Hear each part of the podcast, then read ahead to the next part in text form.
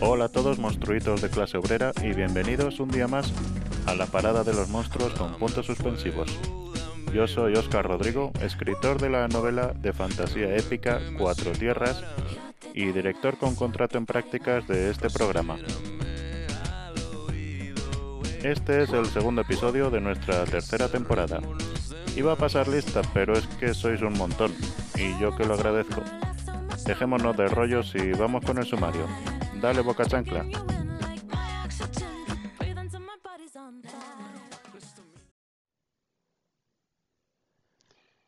Mira que te lo estoy diciendo desde hace tiempo, sin publicitar nuestra atracción de feria, la cueva animatrónica se va al garete. Vamos camino de los 2.000 suscriptores y por aquí solo han pasado unos pocos. Bueno, paciencia, no puedo estar en todo. A ver qué te parece esta idea de Ramiro, el grandullón. Entren a la cueva animatrónica. Si logran salir vivos, les regalamos una armónica.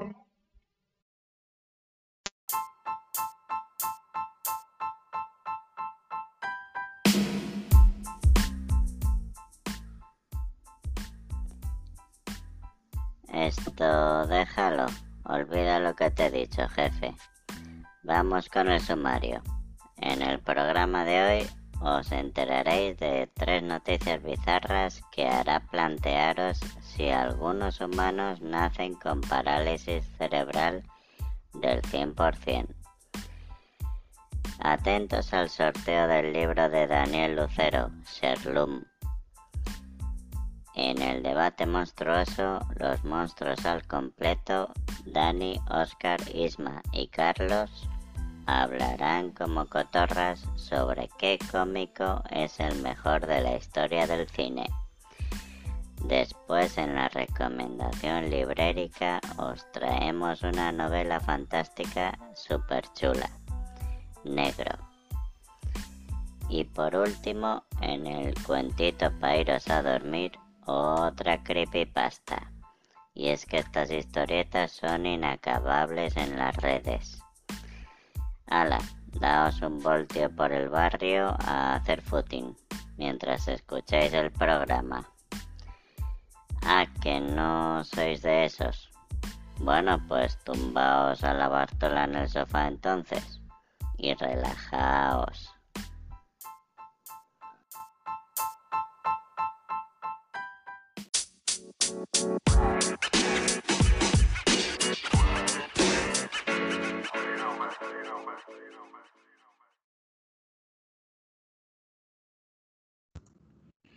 Pues ya estamos aquí de nuevo, otra semanita más, y vamos a por el segundo round de la tercera temporada. Hoy y después de las noticias bizarras hablaremos en el debate monstruoso de cuáles nos parecen los mejores humoristas cómicos de la historia del cine. Para ello nos acompañan unos monstruitos que cuando les ofreces agua te miran raro. Eh, Isma, Dani, eh, Carlos, ¿cómo va? ¿Cómo va la cosa por ahí? Bien, pues aquí estamos, aguantando.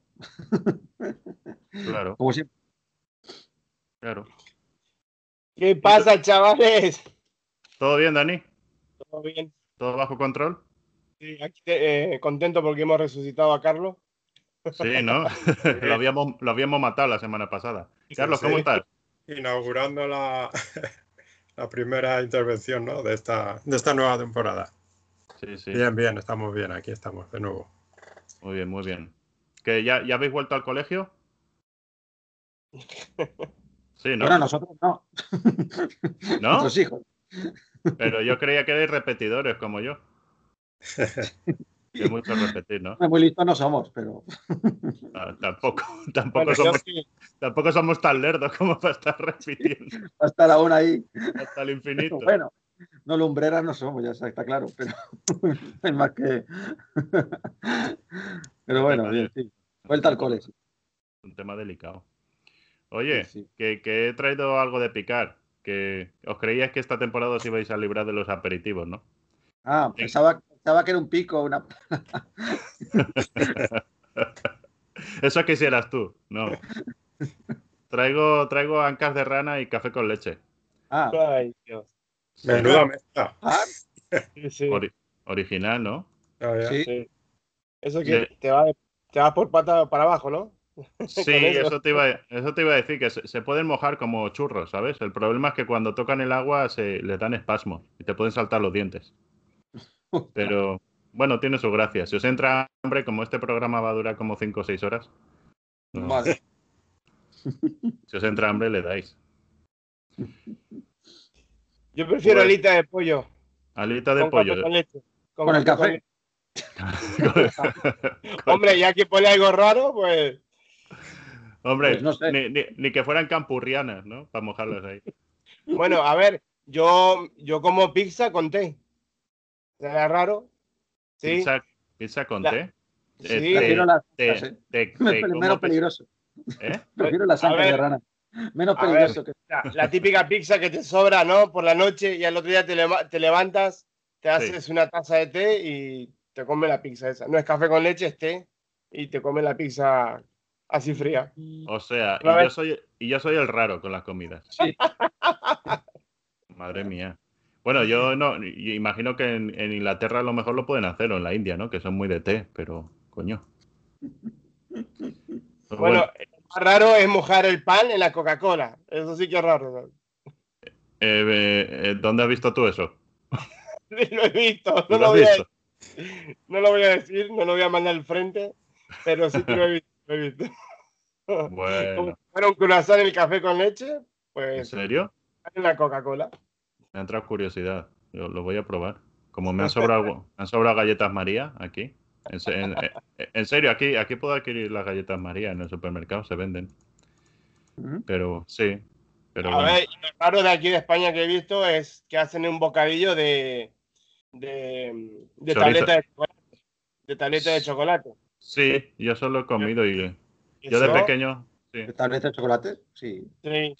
Agarré el pan, lo partí por la mitad, le ponía una tableta de chocolate y te lo comes. Yo digo, ¿y eso? Claro. Pero No está malo.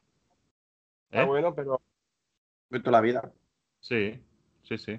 No, yo lo, lo que sí que escuché que lo comentamos en un programa en la primera temporada, creo, es, es eh, chorizo revilla, chorizo revilla con nocilla.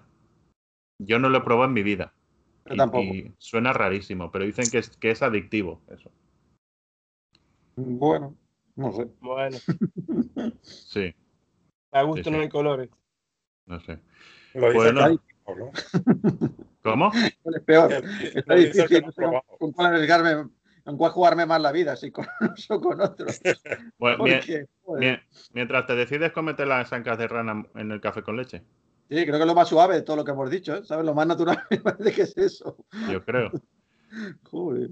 Pues bueno, como este programa no va de cocina, vamos con las, vamos con las noticias bizarras. Bueno, tampoco es que estuviéramos hablando de cocina, la verdad. No creo.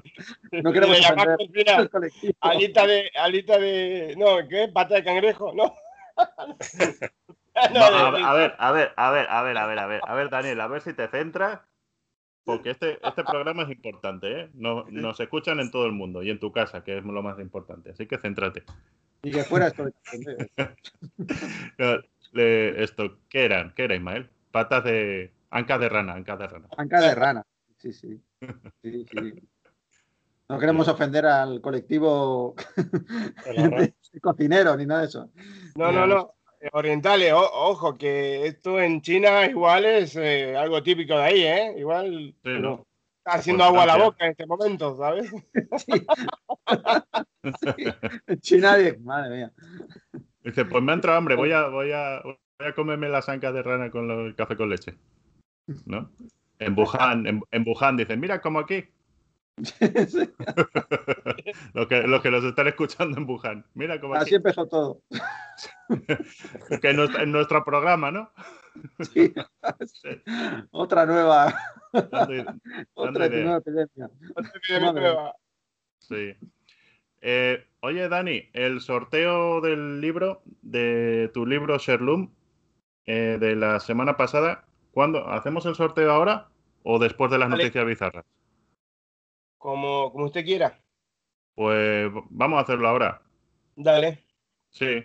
Bueno, pues Dani tiene todos los nombres de los cienes y cienes de personas que han, es- han escribido, ¿no? Se dice, que han escribido al programa Tengo un cubo Y- aquí de 10 litros lleno de papeles. y en papeles.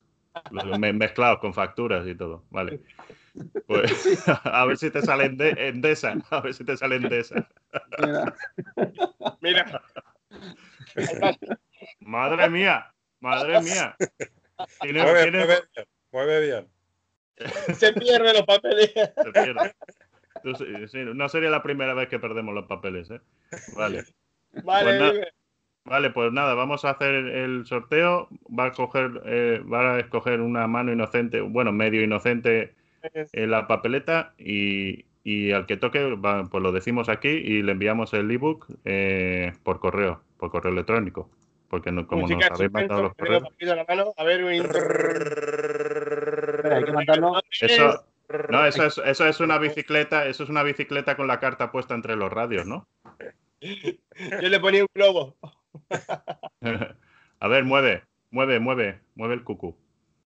Chus, Chus. Ok. Chus. Chus. para Chus. Para Chus que va el libro. Bravo. Bravo. Eh, Que disfrutes, chus. pues, pues para ti te enviamos el ebook en el por correo electrónico y una bolsa de Kikos. Vale. Vale. Pues nada, vamos con, la, con las noticias bizarras.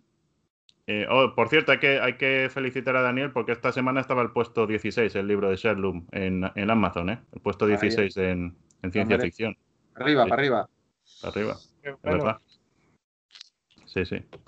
Eh, pues mira, la primera noticia bizarra dice: curiosa colección de, de Bin Laden. Uno de los hallazgos que más le sorprendió a los efectivos de las fuerzas especiales que eliminaron a Bin Laden en 2011 fue la extensa colección de películas porno que tenía en su casa, lo cual, contra- sí, lo cual contradice a las creencias del terrorista número uno. Sin embargo, al parecer él podría haber usado todas esas películas para adultos con un fin de lo más inesperado. Lo dudo. Enviar, dice, enviar mensajes a sus subordinados. bueno, mira, algo de sentido tiene, pero eh, está muy cogido con hilos, ¿eh? Eh, con pinzas. Un, eh, un nuevo documental de National Geographic, El disco duro de Bin Laden, y tan duro, que se estrenará el, el 10 de septiembre. Oye, también tiene huevos, ¿eh? Se- eh, es- lo estrenan el 10 de septiembre.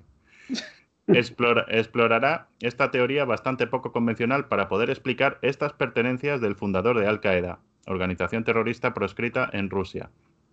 Según las autoridades del documental, Bin Laden podría haber tenido estos vídeos no para verlos, sino para llevar a cabo sus siniestras operaciones terroristas, codificando mensajes secretos en los archivos de vídeo. Ello podría explicarse por el hecho de que el organizador de los ataques del 11 de septiembre no confiaba en los correos electrónicos y en sus métodos de codificación, y temía eh, que sus órdenes podrían ser interceptadas. ¿Os ha pasado esto alguna vez? Que la policía No, me y os ha pillado la colección de porno. ¿Qué? Imagino los mensajes de Bin Laden, ¿no? A ver, yo creo Pero que- vamos a dar por. y manda un bill. Así, ¿no? Encriptado, así, ¿no? Como, como en clave de. Recortaba el vídeo y mandaba ese trozo de vídeo, ¿no? Donde están ahí pim pam, pim pam por atrás. Os vamos a dar por aquí. Y, Bien, no sé qué, y al que al que no me la va, al que no me obedezca, me la va. Veo que, va- has visto, veo que has visto el mismo mensaje que yo. Te llegó a ti también. ¿Qué, Sí. qué, qué ibas a decir, Dani? ¿Tenías una teoría? Sí, tengo una teoría. A ver. Yo creo que eh, en los videos porno hay un mensaje oculto, ¿no? ¿En Y todos un- los vídeos, en todos los vídeos porno del Escucha. mundo o solo en los de Bin Laden? Yo creo que eh, les enseñaron que el ¡ah! eh, significa algo, mm, significa otra cosa. Por Claro. ahí, por ahí. Sí. Estamos perdiendo oyentes ahora mismo en estos segundos. Yo creo que cada palabra de- de- que los actores a veces hacen eh, Sí. significaba algo. Pero Oh, no, y lo, de- y lo- lo descifran el, Y el- lo- al- claro. al, que le llega. Pero claro, es que fíjate, si ti- para eso hay que tener dos vídeos VHS, de, el de salida y el de entrega, ¿no? Porque si uno tiene VHS y el otro tiene beta, ya la hemos jodido. Ya, Sería bueno. Pero escucha, eh, yo lo que no entiendo es una cosa. ¿Por qué películas porno? ¿Por qué no películas normales? O sea, lo normal es que si vas a, a usar películas para meter mensajes y enviar esa película al, al- pues al, al que tiene que recibir la, la orden o el mensaje, eh, tú coges que- películas de todo tipo, de las que tengas por ahí, de los vecinos, yo qué sé. Ah, pero, es Pero que todas películas porno, ¿en serio? Las pornográficas pasan más desapercibidos. Parece ser. Pues hay más tráfico, ¿no? De eso. No, además el mensaje es más claro. Cuando quieres decir, a esto les vamos a dar por. Mandas el vídeo y directamente, de- Claro, de, No. de- de entender, de entender se entiende, ¿no? claro, enseguida. Ahora es entiendo, ahora entiendo, perdón, ahora entiendo las dos torres gemelas. ¿sabes? Claro, Sí, ¿Ves? sí. Están tocándoles mameyes ahora sí. Pues. Sí, no, no sé qué te iba a decir. Sí, lo, lo que, lo que me veo es que. concentré. sí. Lo que, me imagino, lo que ve- ¿Qué? me imagino los aviones y tal, que Bin Laden dirá, ¿ves? Así como es como tiene que entrar el avión o lo que sea, ¿no? En las torres y tal. Tío estaría explicando con vídeos de. Sí. ¿no?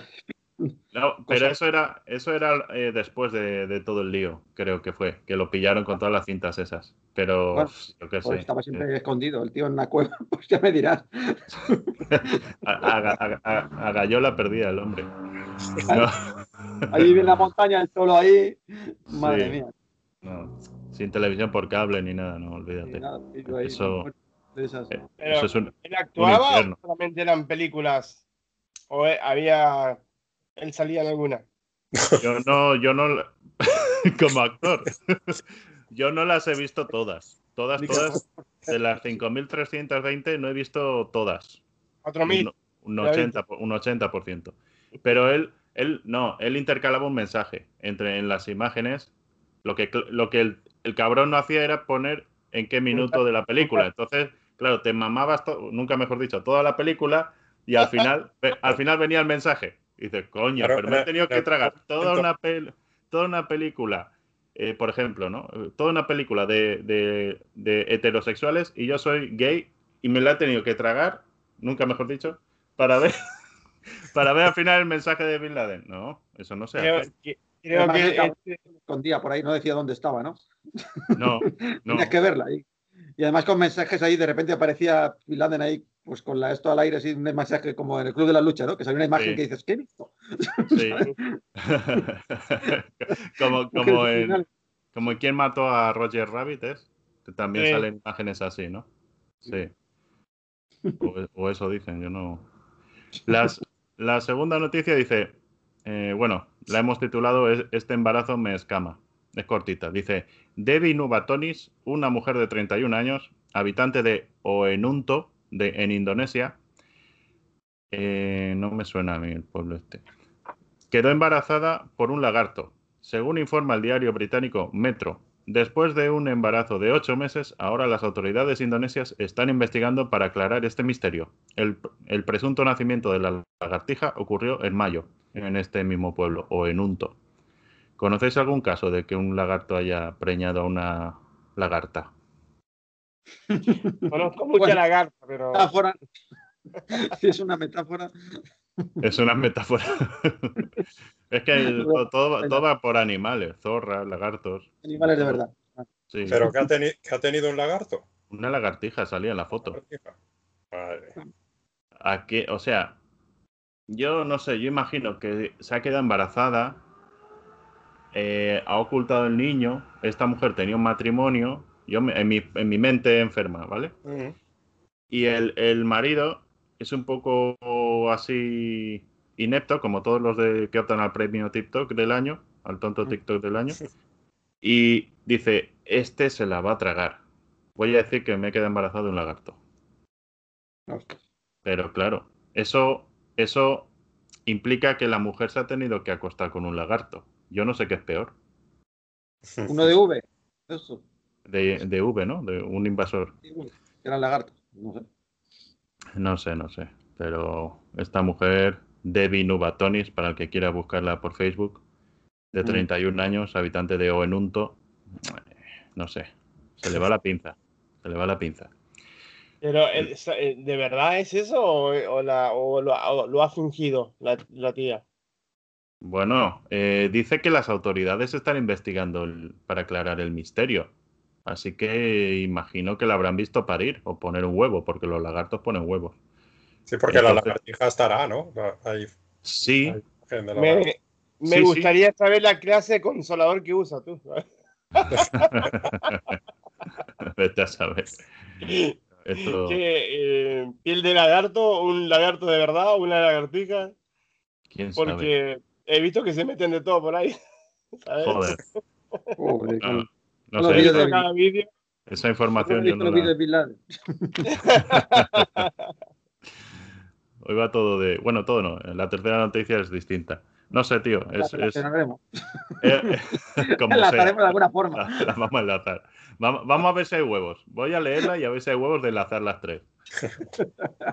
Mira, eh, en la tercera dice, este muerto está muy vivo, la hemos titulado. Eh, so- son, todo, son todo noticias veraces, ¿vale? Son sacadas de, de periódicos, ¿vale? Mm. Dice, tras 14 años de lucha contra la burocracia griega, Yanis Diamantis y su mujer decidieron dar el paso de contar su historia a los medios de comunicación, ya que no han conseguido que Grecia reconozca que el hombre sigue vivo. Todo se remonta a 2003, cuando Diamantis decidió acercarse al registro civil de su distrito, Egaleo, en el noroeste de Atenas, para votar en, los en las siguientes elecciones legislativas. En la mesa de sufragio, el ciudadano fue informado mm, que no figuraba en el registro electoral, por una sorpresiva razón. Había sido borrado tras reportarse su fallecimiento. O sea, como estaba muerto no podía votar. Lo tenían ahí delante y dicen, no, usted está muerto, váyase. ¿Sabes? Para, para su mala fortuna, otra persona con el mismo nombre había fallecido. Pero eso no era todo. Los padres de ambos también tenían nombres idénticos. Y solo la fecha de nacimiento los diferenciaba, dato que las autoridades pasaron por alto. Tras constatar el error, el hombre se dirigió al registro central de Atenas, donde un abogado le recomendó que apelara a la justicia. Ello tampoco dio resultado. Oye, son bastante incompetentes aquí en Grecia, ¿no? Mm. O sea, ahí. en- ya, que, ya que los jueces rechazaron su petición arguyendo que debía ser el finado, ante su obvia imposibilidad, o sus familiares. Y no él mismo quien pusiera el recurso. O sea, estos le, le dijeron lo mismo. Dice, como está usted- usted muerto, no puede poner un recurso. O sea, es increíble, ¿no? Desesperada, la pareja contaba en la cadena privada Ant 1 que los funcionarios llegaron a preguntarle a la mujer, ¿está usted segura de que su marido sigue vivo? Los, los, los problemas para Diamantis se han acumulado durante estos años en los que ha gastado miles de euros en abogados, más allá de no poder votar en las elecciones. Al no poder aceptar, otra cosa es que al no poder aceptar a tiempo la herencia de su padre, este sí fallecido en 2015, Diamantis recibirá además una multa por el retraso cuando finalmente to- todo se solucione. O sea, que no ha podido ni cobrar la herencia de su padre y encima le van a poner una, una multa. Porque, no sé, quizás no- él no ha podido eh, re- repartir el, el dinero de la herencia o lo que sea y le llega la multa. Esto, esto es lo curioso, ¿no? Le llega la multa, está muerto, le llega la multa, pero no le llega la herencia. Sí, pero si lo dan como muerto, ¿cómo le, cómo, cómo dicen que pues tiene que tiene que pagar multa por Ajá, no tiene sentido, no tiene lógica. no Hombre, tiene sentido. Para, las autoridades sí, son un poquito espabilados sí que son, ¿sabes? Sí, Lo damos por muerto, encima que pague y no le damos la herencia, venga. Sí, Bueno, sí. Pero es curioso, ¿no? Porque sí que habrá una, un, un DNI, ¿no? Ah, Tendrá una identificación el hombre, ¿no? Sí. Entonces, pero es un caso real. Sale en la televisión de allá y todo y nada, que re- muerto, reportado muerto. Entonces, no Bueno. sé. Y el día que tenga que jubilarse y cobrar la jubilación, ¿qué? no sé, esto es muy raro. Es muy raro, muy raro. Es le raro, están dando por. Sí, lo quería relacionar con el artículo le están dando. No, este hombre, este hombre lo que pasa es que se, eh, se fue a, ahí a las montañas de Afganistán, ¿sabes? Cambió sus papeles, en realidad no se llama así. El otro Mm. hombre falleció, le dieron la, la identidad falsa del hombre fallecido porque en Afganistán hacen así las cosas. Y cuando pa- participó en Al Qaeda, ¿sabes? Y, y él, él pues usaba el nombre del muerto. Y luego ya cuando pasó todo esto, él es uno de los pocos que se escapó de Al Qaeda y cuando volvió a Grecia, estoy tratando de hilar las tres historias, pero no. Sí. Y cuando volvió a Grecia, pues no, claro, estaba figurado como muerto, pero es porque tenía la identidad del, del hombre muerto para poder estar en Al Qaeda, no con su identidad, ¿sabes? Bueno, y, lo, y lo llamaban el hombre lagarto y fue el que. Lo el llamaban el hombre lagarto. Sí, es Lo llamaban el hombre lagarto y fue la que dejó peñada la lagarto, ¿no? tenía psoriasis. Tenía psoriasis. Entonces le llamaban así el hombre lagarto. Bueno, ha quedado demasiado cogido con pinzas esto. Sí. muy, muy rebuscado. Muy rebuscado, muy rebuscado. Eh, no, para mí las autoridades ahí son un poquito espabiladillas, digo yo, ¿no? O sea, lo das por muerto para no darle la herencia, pero le quieres cobrar encima, a- aparte le quieres cobrar una multa, ¿no? Sí, Mm. no sé. Sí, sí, Claro. sí. Eh, una pregunta, ¿no son españoles por casualidad? Son- si son- fueran- si- si son fueran mediterráneos. españoles, le- les, cobraría- les cobrarían los impuestos todos los años. También, Sí, seguro. madre mía. Aunque estuviera muerto. Hab- Habría, mu- habría, mu- habría muerto, pero de verdad. Pues bueno, ¿y, y cuál de estos en- entra en el. Lo metemos en el bombo para, para el premio al tonto TikTok del año? Yo es que creo que este, el, el segundo y el tercero son demasiado. No sé, yo me quedaría con el primero. Que por cierto ya no me acuerdo. No, el de Bin, Bin Laden con las películas porno, ¿no? Pero, ese, pero ese. tonto, tonto, tonto no es, porque No, tonto no. ahí es complicado Claro. que le, que le pillen, ¿no? Mm. Yo, para mí, ah, bueno, el, el último no es que sea tonto, es que el lugar donde viven son unos ineptos. Pero yo, yo me quedo con la segunda, con la mujer que dice que se ha quedado embarazada de un lagarto. Sí, yo también me quedo con la segunda, pero ¿No? claro, tendría- habría que ver qué ha pasado ahí. O sea, es que me ha picado la curiosidad, ¿sabes? Pues Pero cuidado, no te, no te quedes embarazado. No, no, no, me Eh, pica la curiosidad de saber qué hizo para que se embarazó un lagarto. Es que no daban más datos. Tú ves, ¿Qué tú comió? ves- ¿Qué Tú se comió? ya, ¿Qué ya. se metió? Tengo Mm, muchas preguntas sin contestar. ya, no, vas a, no vas a poder dormir. Es, sí, es que no, no, expli- no especificaba mucho más. De- decía cuatro o cinco líneas la noticia y no, no había mucho más. No Creo había- que lo han, lo han suprimido, ¿sabes? Han dicho, esto no se puede dar a conocer más. A lo mejor es verdad. A lo mejor es verdad. sí.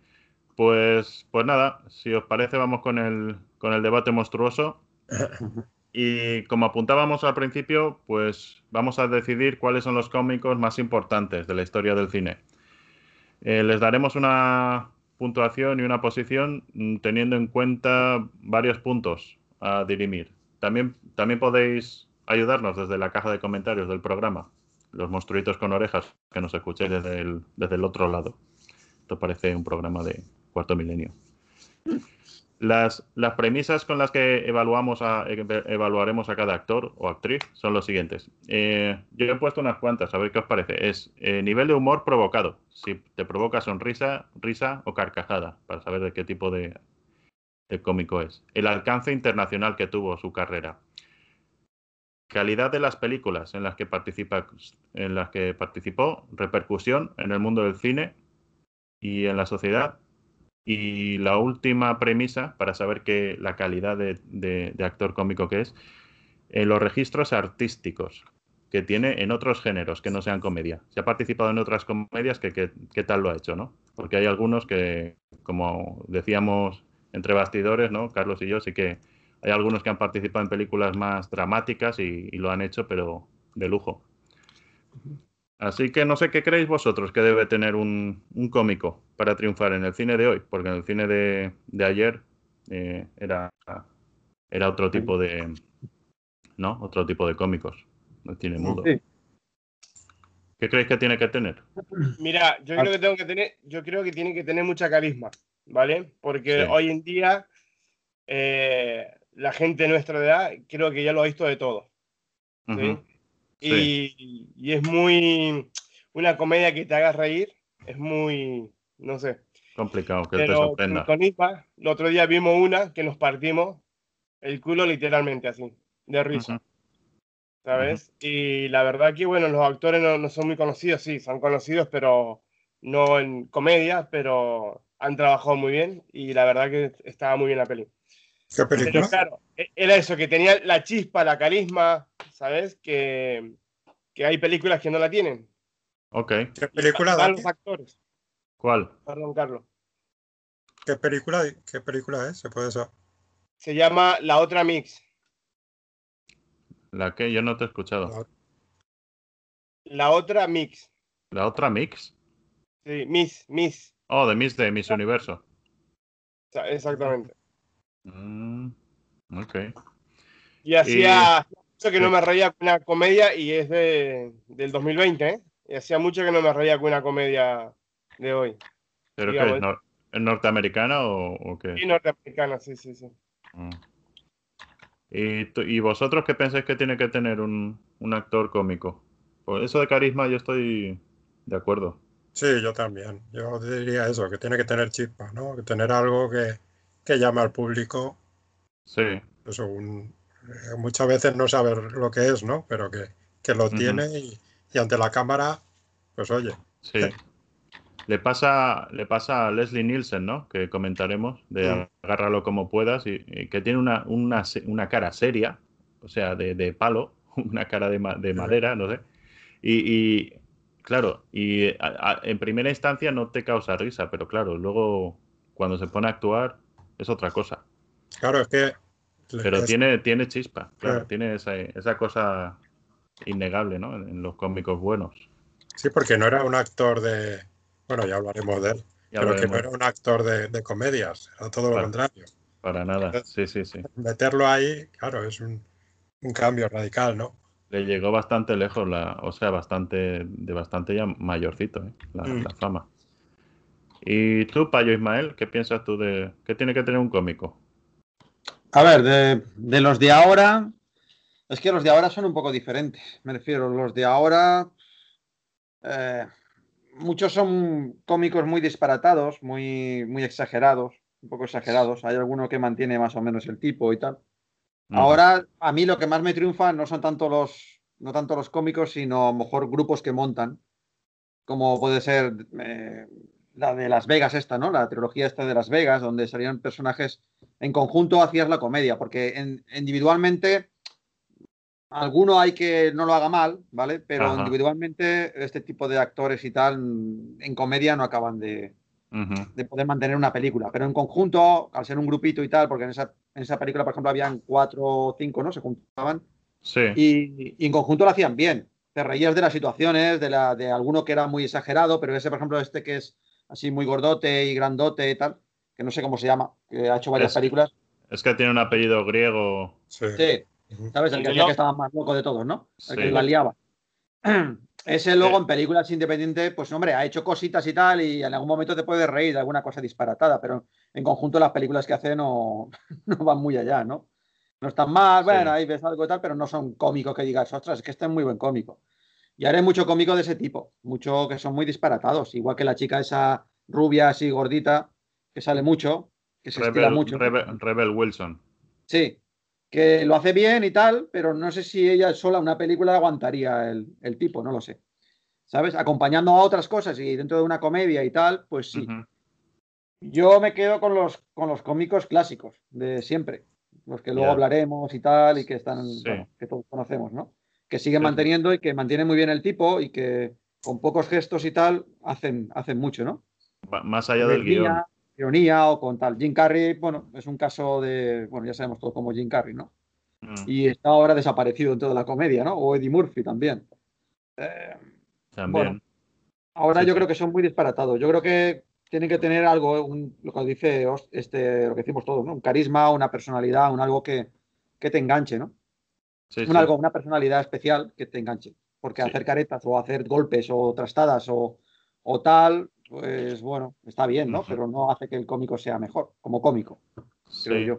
Lo que, lo que a mí me llama la atención, eh, porque he metido una pequeñísima biografía de cada uno eh, que vayamos a nombrar, es, vais a ver cómo unos cuantos, pero unos cuantos, vienen de situaciones eh, un poquito dramáticas en sus vidas. Entonces llama esto la atención, dices, coño, son cómicos, pero vienen de situaciones o de condiciones mentales, ¿no? Como el caso de Jim Carrey, que es de maníaco depresivo, ha dejado de tomar ya Prozac, ya, ya no toma, pero sigue siéndolo, ¿no? O el de Robin Williams, ¿no? Y situaciones complicadas y son humoristas, es una cosa como para quitarse el sombrero, ¿no? Charlie Chaplin también. También. Viene de una, una historia muy. Sí, sí. Muy, muy complicada. Sí, ¿tenéis, ¿tenéis alguno favorito? Yo sí. Sí, yo también. ¿Cuál? A mí Bill Murray me gusta mucho. Bill Murray. Ajá. Sí, no, es un crack. Es un crack. ¿Y tú, Carlos? Para mí, Charles Chaplin. Charles Chaplin. Ajá. ¿Y tú, ¿Y tú, Dani, tienes alguno favorito o algún argentino que te guste? El cine argentino a mí me gusta el, el Franchella, Guillermo Franchella, Sí. como humorista. Ujú.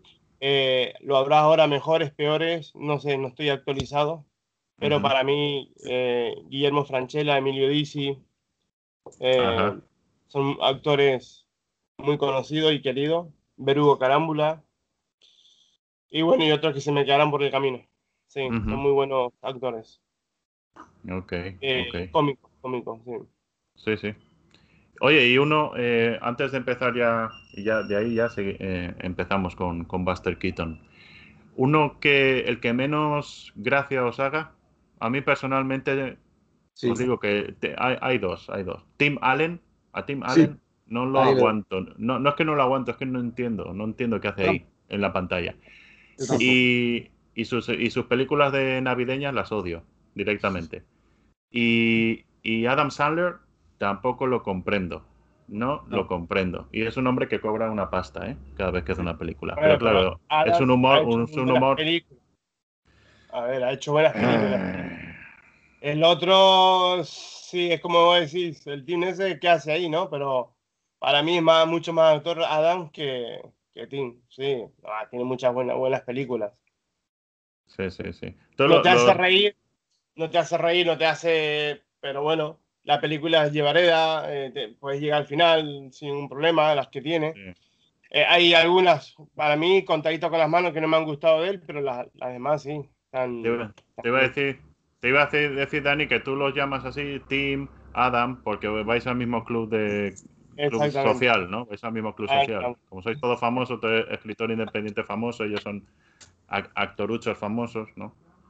Sí, Mira, vamos. también- mm, Casi, como quien dice, amigo de la infancia. De la infancia, sí.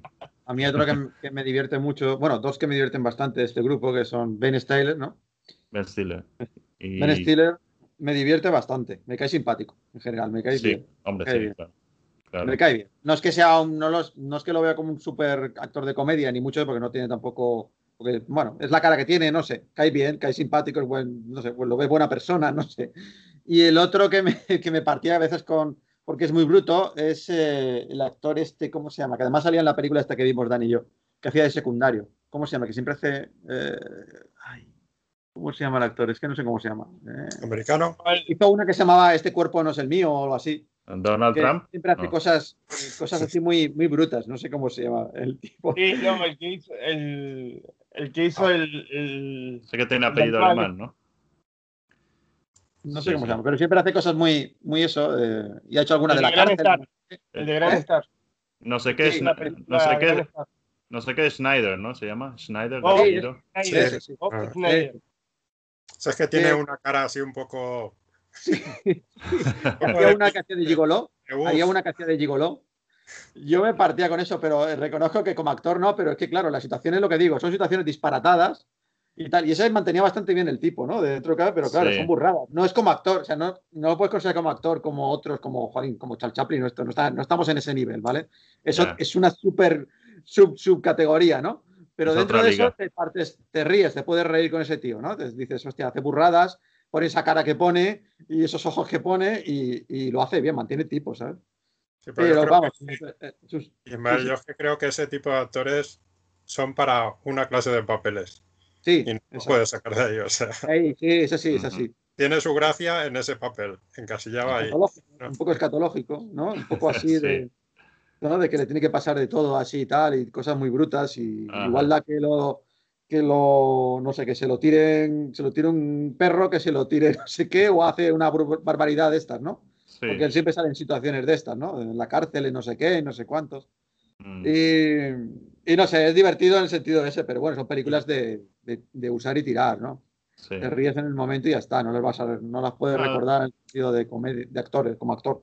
Pero bueno, Cumple, cumple su función, cumple su Sí. función la película, ¿no? Y Te ya ríes. está. Pero bueno, ya- con eso ya está bien. ¿Y tú, Carlos, eh, tienes alguno que, que digas, madre mía, este hombre no lo trago? O mujer. ¿no? Pues tengo muchos, muchos, pero Coño, creía que ibas a decir, no, yo creo que no tengo ninguno. Al revés, me dice, no, tengo tantos que no sé dónde. es, es lo que estábamos diciendo, que todos estos que es- están encasillados, ¿no? O sea, cualquiera de estos que están encasillados que no lo puedes sacar de ahí, porque, porque vale, sí, ves una película, ves dos, y al final ya la tercera o la cuarta, y dices, "Ah, es que estoy viendo lo mismo otra vez. O sea, El mismo me- personaje. me cansa, me cansa, me cansa. Entonces, Re- re- de- repiten, ese tipo hay sí, mucho. repiten, repiten mucho el, el- el, ¿no? el, el personaje, lo repiten en distintas Sí, y películas. que ahora se ve mucho, ¿eh? Ahora casi muchas películas son, son de ese tipo, ¿no? Ves actores interpretando siempre el mismo papel. Sí. A Kevin, a Kevin Hart, ¿no? Tú ves a Kevin Hart, es el- siempre el mismo papel, ¿no? Sí, ¿Cuándo- sí, sí. Cuando, Mm.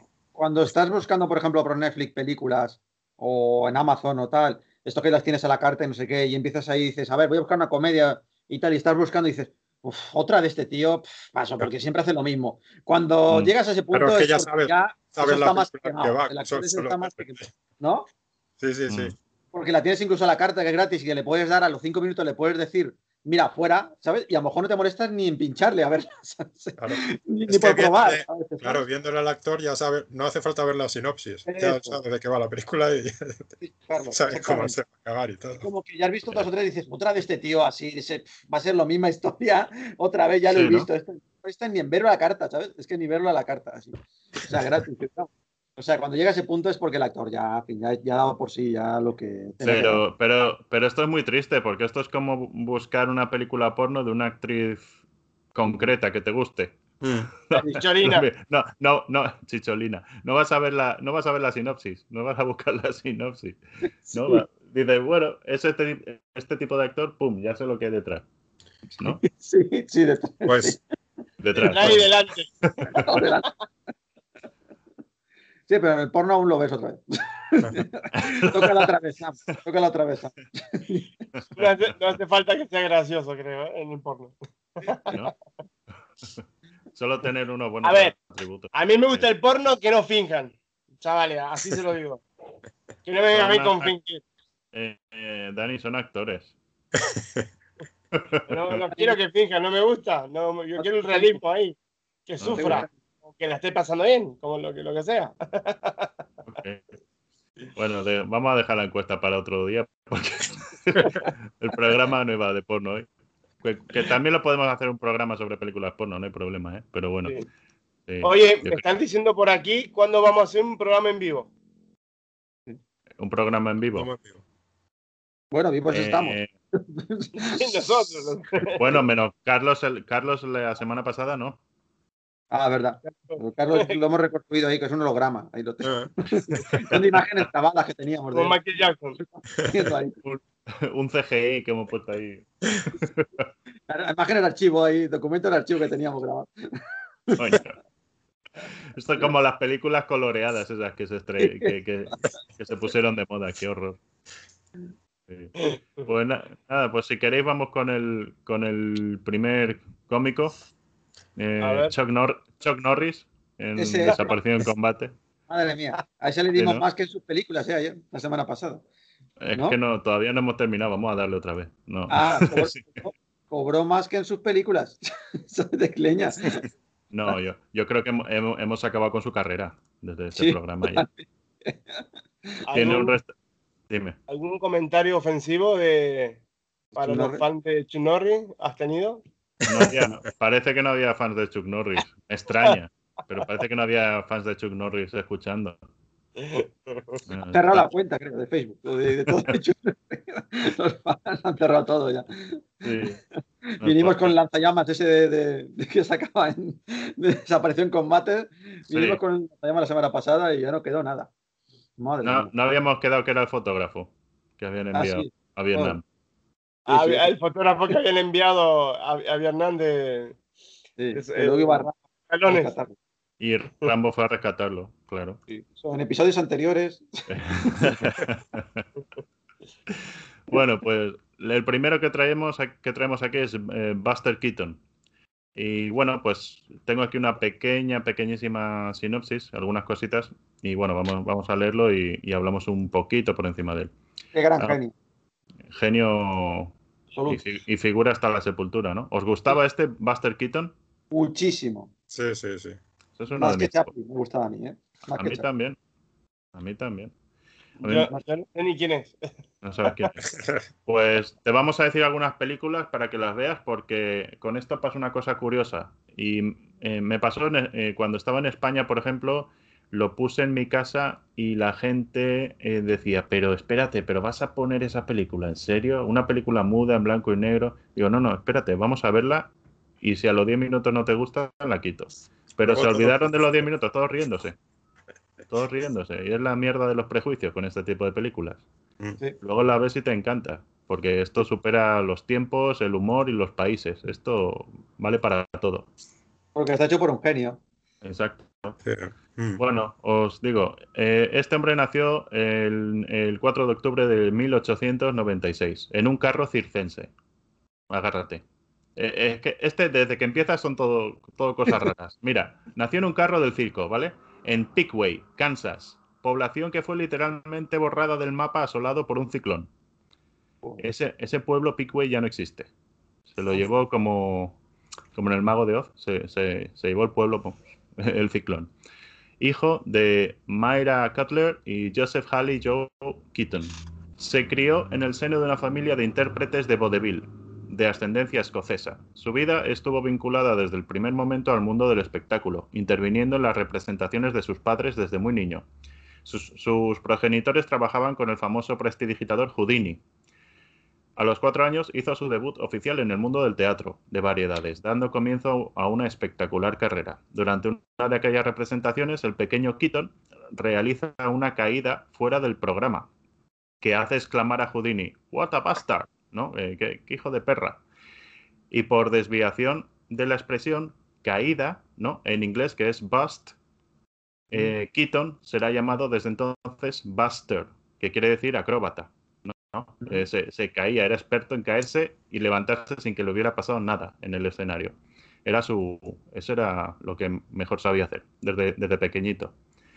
Sus películas, eh, apúntatela, Dani. El maquinista de la General, esa es la primera. Obra maestra. Eh, obra maestra. The Cameraman, El Colegial, Steamboat Bill Jr. En fin, hay, hay un montón, hay unas cuantas. ¿Qué os parece este hombre, Buster Keaton? Bueno, Ismael ya lo ha dicho, que es un genio, ¿no? Sí, sí. Es, pues, es, buenísimo. Buenísimo. Y, Sí. y, y es de los. Es del tipo. Es de lo que estábamos hablando. el Típica, la típica cara, la típica persona que dices. Que ya dices, "Va, voy a ver este tipo de película, ¿no? Sí, Estábamos, que estábamos criticando, pero es que es muy bueno. O sea, es muy bueno. sí.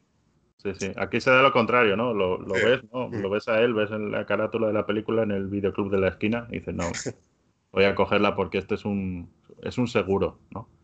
Sí. Y en, y en esas películas mudas, pues siempre, sí, siempre había algo de drama, ¿no? En la historia Mm. siempre había algo de Mm. drama, ¿no? En el maquinista de la general, pues eso, Sí. trata un poquito de, de, seducir a la, a la chica, tal.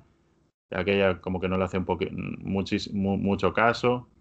Y bueno, eh, la- las escenas donde está en el tren, que va como desmontando el tren para ponerlo en la caldera, ¿no? Eh, porque son trenes que van a carbón, se le acaba el carbón y dice, ¿qué hago? Pues utilizar la propia madera de la, de la va- del vagón, ¿no? De- del tren. Y va tirando ahí, bueno, es espectacular, es que es espectacular.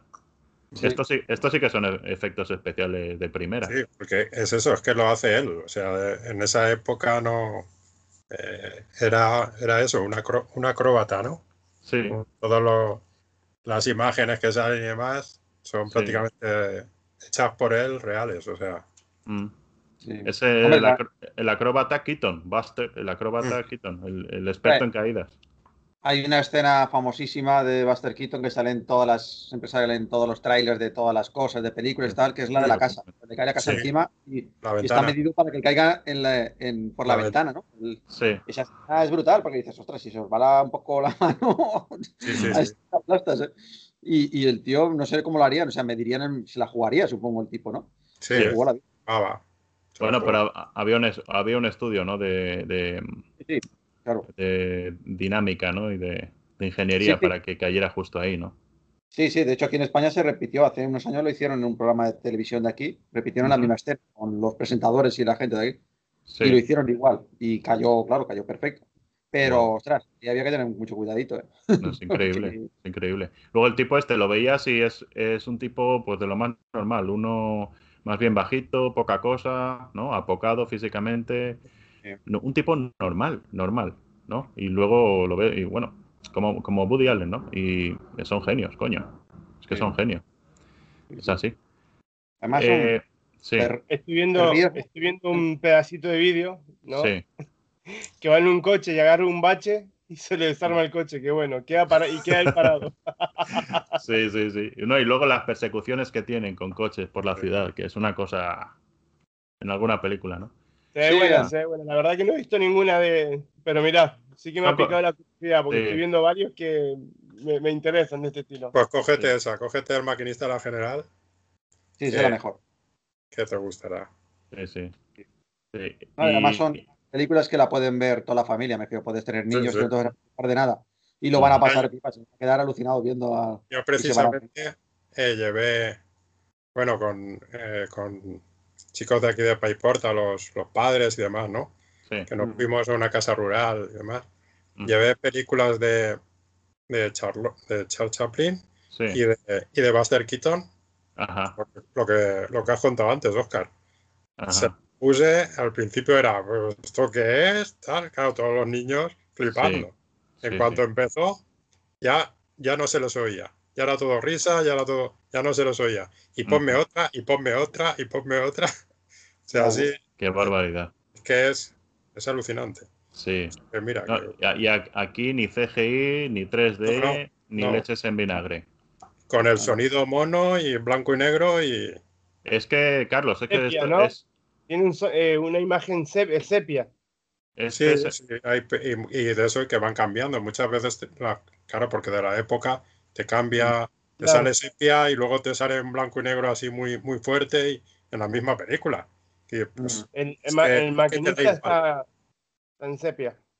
mm, Ok. Yo la recuerdo en blanco y negro, pero no sé. Sí. No sé, quizás estoy equivocado. Sí, Porque suena en blanco. cre- creo, creo que la vi en el estreno en el cine. a ver, Pues. Igual la, habrán cambiado, ¿no? Le habrán cambiado el color a sepia. Hombre, porque... de los montajes que haya habido por ahí, porque habrá Sí. 20.000 montajes. Eh, y en cuanto a las premisas, ¿no? Que decíamos, nivel de humor, alcance internacional, calidad de las películas, repercusión, registros artísticos de este, de este actor. Nivel de humor provocados. son- ¿Es de sonrisa, de risa o carcajada? Yo me parto de risa. Es de carcajada, ¿no? Carcajada, Carcajada. yo me parto. Sí. Es de, de partirse. Sí, sí, sí. Alcance internacional de la figura de Buster Keaton. Sí. Pues toda, ¿no? Yo creo que la Mm. conocen hasta en China, conocen a este hombre, yo creo. Mm, me- Menos Dani. Menos yo. Argentina no llegó. No, eh, Dani es que estaba en Sherloom, estaba en el planeta aquel. No, allí no tienen. No, yo soy Eh. más de, de Chaplin. La única película en blanco y negro y muda que he visto ha sido todas las de Chaplin. Sí, a ver, yo, yo aquí lo que veo es en todo lo mismo que Chaplin, Sí. pero con, men- con un poquito menos de. de- claro, es, no, no es tan conocido como, como Charles Chaplin. sí. Sí, sí. Porque Chaplin lo conoce todo el mundo y Buster Keaton.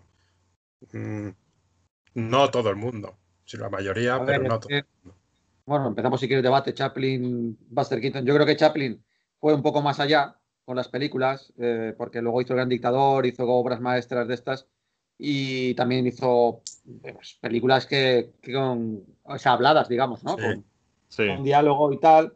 No, Y- este, este también, pero en una época más tardía ya, claro. ¿eh? Ya, pero- En los 50, 60 ya. También hizo Pero alguna, no. ¿eh? Sí, pero no triunfó tanto. Me refiero, No. es- Chaplin sí que ha sido el clásico, me refiero. Y además Chaplin era como más artístico, era todo más, mucho más elaborado, mucho más artístico, con la música, con, ¿sabes? Buster Sí. Keaton iba más a otra cosa. También era otro tiempo, ¿no? Pero, aunque coincidan más o menos, pero el estilo de Chaplin era más artístico, era mucho más, bajo mi punto de vista, más artístico, más bonito de ver, más, no sé. Sí. No sé, Sí. más bonito. No, creo que- que era más bonito y llegaba más a la gente. ¿no? Y aparte más que como- Chaplin en, en una misma película te podía hacer llorar como, como reír a carcajada. Tragicomedia. Buster Keaton, sí, Buster Keaton no. Buster Keaton es la risa, la risa, la En, en el 52 tiene, están, aparecen los dos en un sketch de la película Candilejas, ¿eh? Sí, Mm. Es, eh, Chaplin y, y Buster Keaton, ¿eh? sí. Que fíjate, para ju- juntar a estos dos monstruos, madre mía.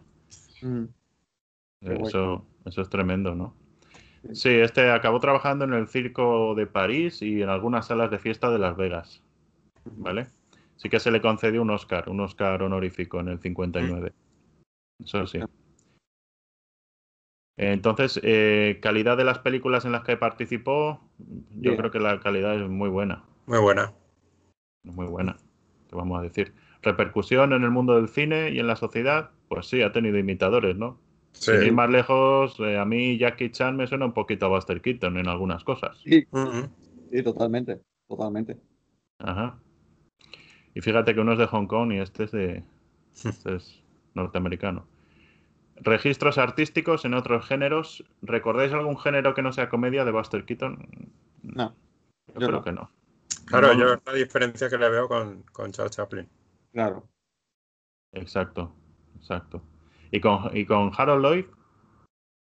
Pues que Sí, Lloyd este también era- Harold- También era de, sí, de, de acrobacias y cosas de estas, ¿no?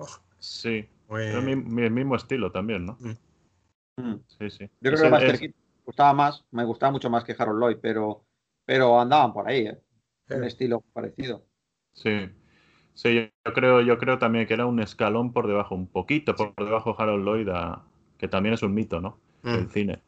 Un poquito por debajo de Buster Keaton. De 0 a, de 0 a 10, en cuanto a, a- a la importancia en el mundo cómico, a- o a cómico más importante de la historia, mejor dicho. Yo creo que, ostras, yo creo que marcó. Él empezó, creo que antes que Chaplin, me parece, ¿no? No sé si, bueno, no sé si antes o después. O sea, antes o después. o- yo creo que Buster Keaton me parece más antiguo. Yo creo que, abrió un mercado. Ajá. Sí, ¿sabes? Bueno, antes no sé si habría más, tampoco conozco mucho más. Igual habría antes actores que iban antes que Buster Keaton, ¿sabes? Y Buster Keaton bebió de ellos también, supongo. No lo sé, pero el conocido, antiguo conocía antes a Buster Keaton que, a, que el Charles Chaplin, creo yo. No sí, lo yo sé, no, no estoy seguro, no estoy seguro. no sé si empezó Buster Keaton antes o empezó. Eh, yo creo que van por ahí. Van por ahí, Buster, sí. Buster Keaton empezó en el, en el 17. Ujú. La primera película de Buster Keaton es de 1917. ¿Vale? Sí, pero película, película, ¿no? Porque Sí, sí. Sí, nada de cosas de teatro ni nada. La primera película de 1917 a mí me parece muy pronto, pero bueno, eso son los Sí. datos que tengo del, del, del 17. Eh, y este hombre, Charles Chaplin, empezó, debutó en la película Keystone de Max Sennett en el 13, 1913. Ujú. Todo desde antes, inclusive. Y también en Carreras de Auto para Niños o Carreras Sofocantes de 1914. Sí. ¿Vale? Ah, sí.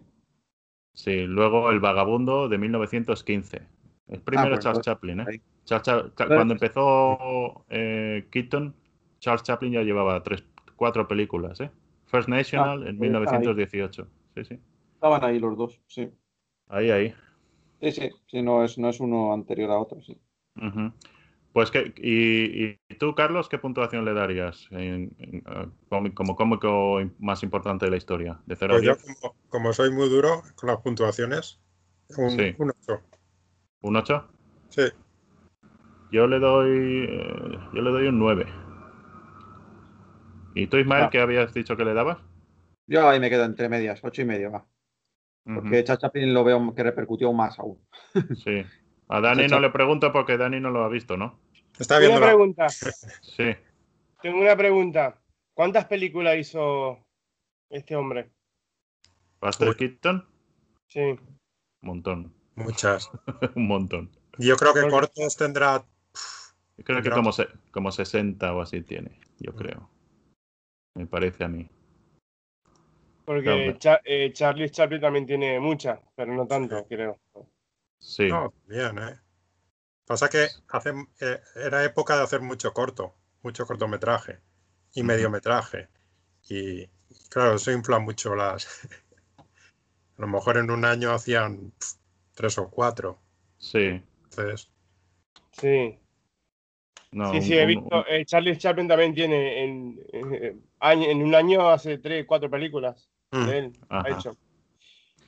Bueno, Sí. tres, tres películas ah, Seguro. En, en la actualidad, para que nos hagamos una idea, entre la preparación, el rodaje y todo eso, cada película se lleva como tres meses mm.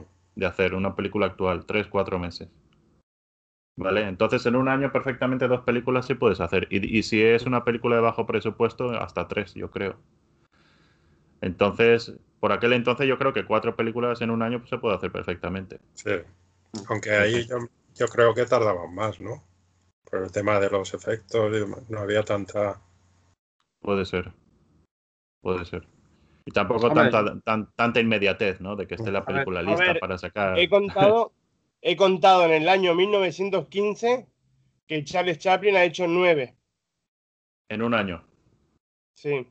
Pero O sea, como una- dice Carlos, forma- deben, ser, deben ser cortos. Mm. Claro, No, es que. o, o- películas. Es que no eran películas muy largas, algunas de Sí, ellas. no todas, pero- mediometrajes. Mediometrajes de a lo mejor 30 o 40 minutos. Ajá, ajá. De esos había unos cuantos. Eso, eso se ha perdido un poquito, ¿eh? Eso se ha perdido. Bueno, un poquito no, totalmente. Ya no hay mediometrajes. Hay cortometrajes o largometrajes. Nadie hace películas de 45 minutos, ¿no? Una cosa. Ahora, mientras más Eh, larga, mejor. Tres horas, sí. tres horas y media. ¿sabes? eh, a, mí, a mí me cansan. Yo prefiero Sí, que no, a mí sea también. Una hora y Y media, una hora y algo. Tiene que me, me, me empiezo a incomodar, ¿sabes? Ya estando Sí. estar sentado así. Claro. El otro que traigo aquí es eh, Cantinflas. ¿Os gustaba este Cantinflas? ¿Era de vuestro Sí. rollo o...? Sí, ¿no, Dani? sí. Bueno, Carlos no. ahí. Ah, Ahí, ahí. ahí, Sí. ahí. No sé. Bueno, lo tengo. Bueno, este- Lo recuerdo un poco. Bueno, ahí. Borroso, sí. Es que Sí. es eso. Lo, Na- que, Nació el... do- Dime, dime, Dani. lo que pasa es que yo las de cantinflas me las, me las tragué todas por mi abuela. ¿sabes? Entonces me las tuve que comer de pequeño a todas las de cantinflas, porque a mi abuela le gustaba el cantinflas y yo estaba ahí como diciendo, bueno, a ver dónde está la gracia, ¿no? Y pues bueno, me las Sí. comí todas. Entonces me gusta porque me traen recuerdos, pero no, no, lo, no lo veo como Charles Chaplin, no sé. No, claro. Aunque es un mito también, ¿eh? Eh, este nació en 1911 en Santa María la Redonda, Ciudad de México. Fue el sexto de 14 hijos del matrimonio de Pedro Moreno Esquivel, funcionario de correos. Claro, tiene que ser de correos para tener 14 hijos. Y Soledad Reyes Guizar. En el, en el 28 entró en el ejército mexicano. El 23 de mayo de ese mismo año su padre solicitó formalmente su baja, alegando que su hijo tenía 16 años y no 21, tal y como había señalado para alistarse.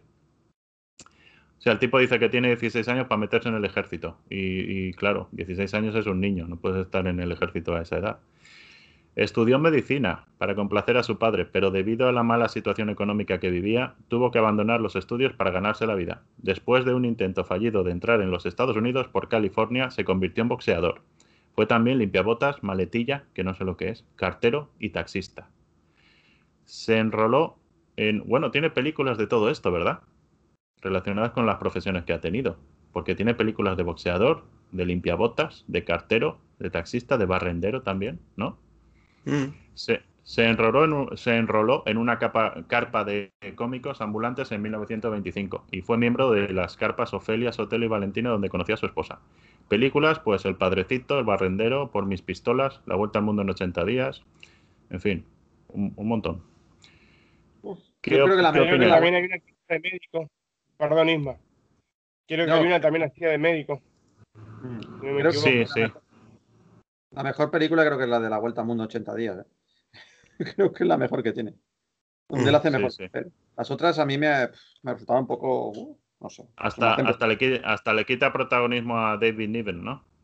Sí. David, David Niven hacía de Phileas Fogg, ¿no? Mm. Yo creo que la mejor. Yo ahora ponerme una película de Cantinflas, me dices de poner. Me, me- ¿Sabes? Me, me costaría, ¿eh? me daría pereza. En cambio, una de Buster Keaton o, o Chaplin, vamos, ya, al toque, ¿sabes? Pero. Buster- pero de Cantinflas, ahora ver una de Cantinflas es como, uf, esos chistes, esas cosas, ese tipo de humor ya, no, no un sé. no. Sí, A un mí, ¿eh? poquito. Sí, sí. un No, no, opino lo mismo. Opino lo mismo. Sí, no, no es un. No es un. Un humor tan atemporal, ¿no? Como el de Buster Keaton, que traspasa épocas y Sí. sobrevive. Este es un poquito cogido con hilos. Más desde la nostalgia lo puedes ver, ¿no? Como apuntaba Dani. Desde la nostalgia sí lo puedes disfrutar desde ese punto, pero como humor ya como que está un poquito desfasado. No, ha envejecido mal, ¿no? Sí. Sí.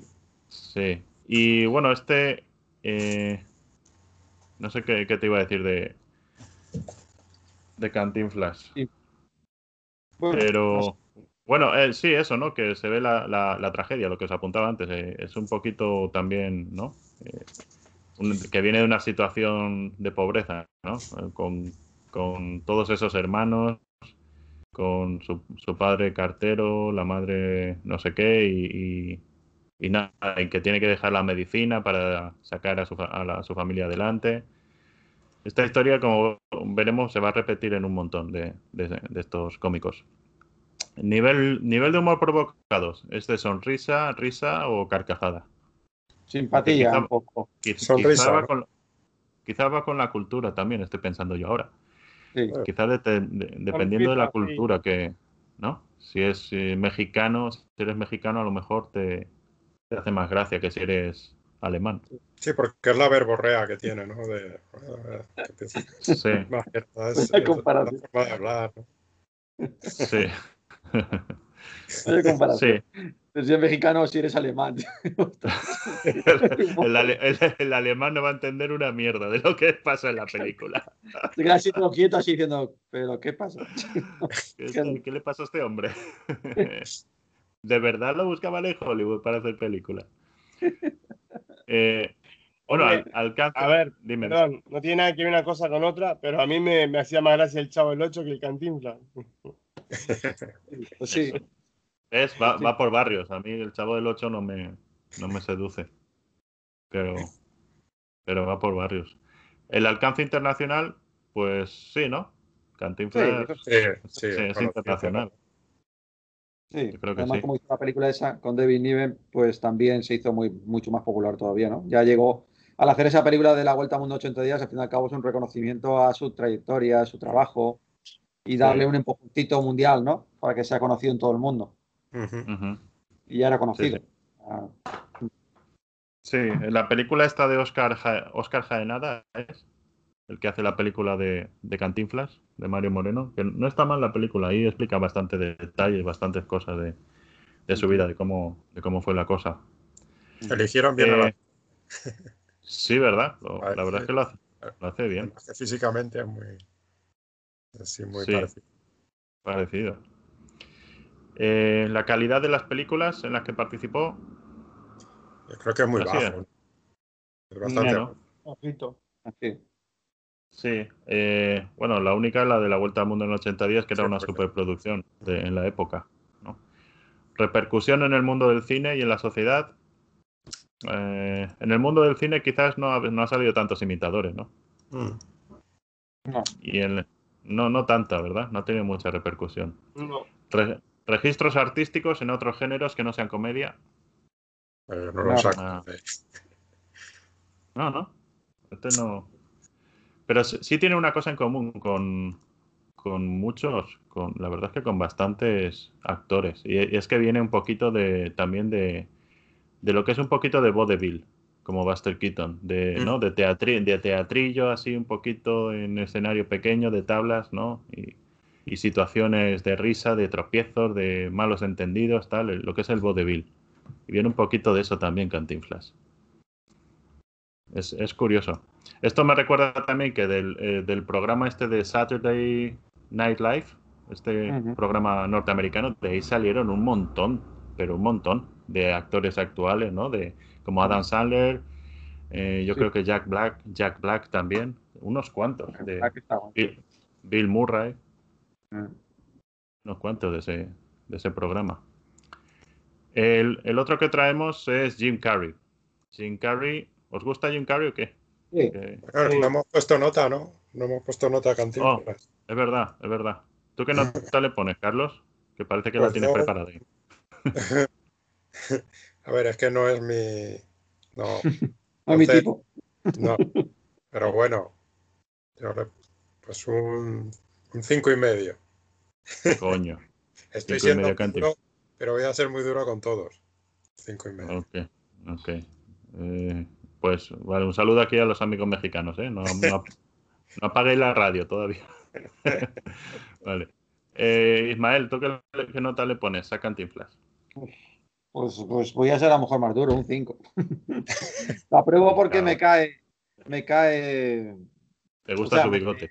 yo qué sé, me, me- no me caía mal él como hombre, o sea, como persona y tal, me parecía un, no sé, tipo majo y tal. Que no me, su humor no me, no me calaba mucho, no. No. Ni en su época, ¿eh? ni siquiera en su época. Yo las veía y, y decía, Sí. sí, bueno, simpático y tal, pero tampoco me partía de- risa. De los 70. Ha, ha envejecido mal, ¿no? Esto, el, el cine de él. Bueno, no es que ya Y- me- Yo es que en aqu- aquella época tampoco es que me partía de risa ni me moría por ver películas de Cantinflas, ¿sabes? O sea, las veía porque en España solo había un canal, ¿sabes? O dos. Y la ponían y decías, bueno, pues la tengo que ver si luego quiero ver a lo mejor otra cosa. Te la ponen ahí y la ves, o eso te vas. Y dices, bueno, estoy aquí sentado, la veo. Y tal, y bueno, una comedia y tal, y ya que sé. Pero no, yo nunca he sido fan de, fan de, Sí. de este. O sea, que nunca. Para, para, para ti era como si te pusieran en directo un, un partido de cricket. Eso, más o menos. Lo disfrut- lo disfrutaba. todo el cricket. Igual. A ver cómo se todo el cricket, a ver, bueno, a ver si pillo algo y tal, y más o menos paso el rato y venga. Sí. Sí. ¿Y tú, Dani, qué nota le pones a este hombre del bigote? Pues, al Prince, yo- al Prince ver. mexicano. Como soy latino, de la misma rama, pues voy a apoyarlo un poquito. Y le voy a dar un 5 3 cuartos. Ok.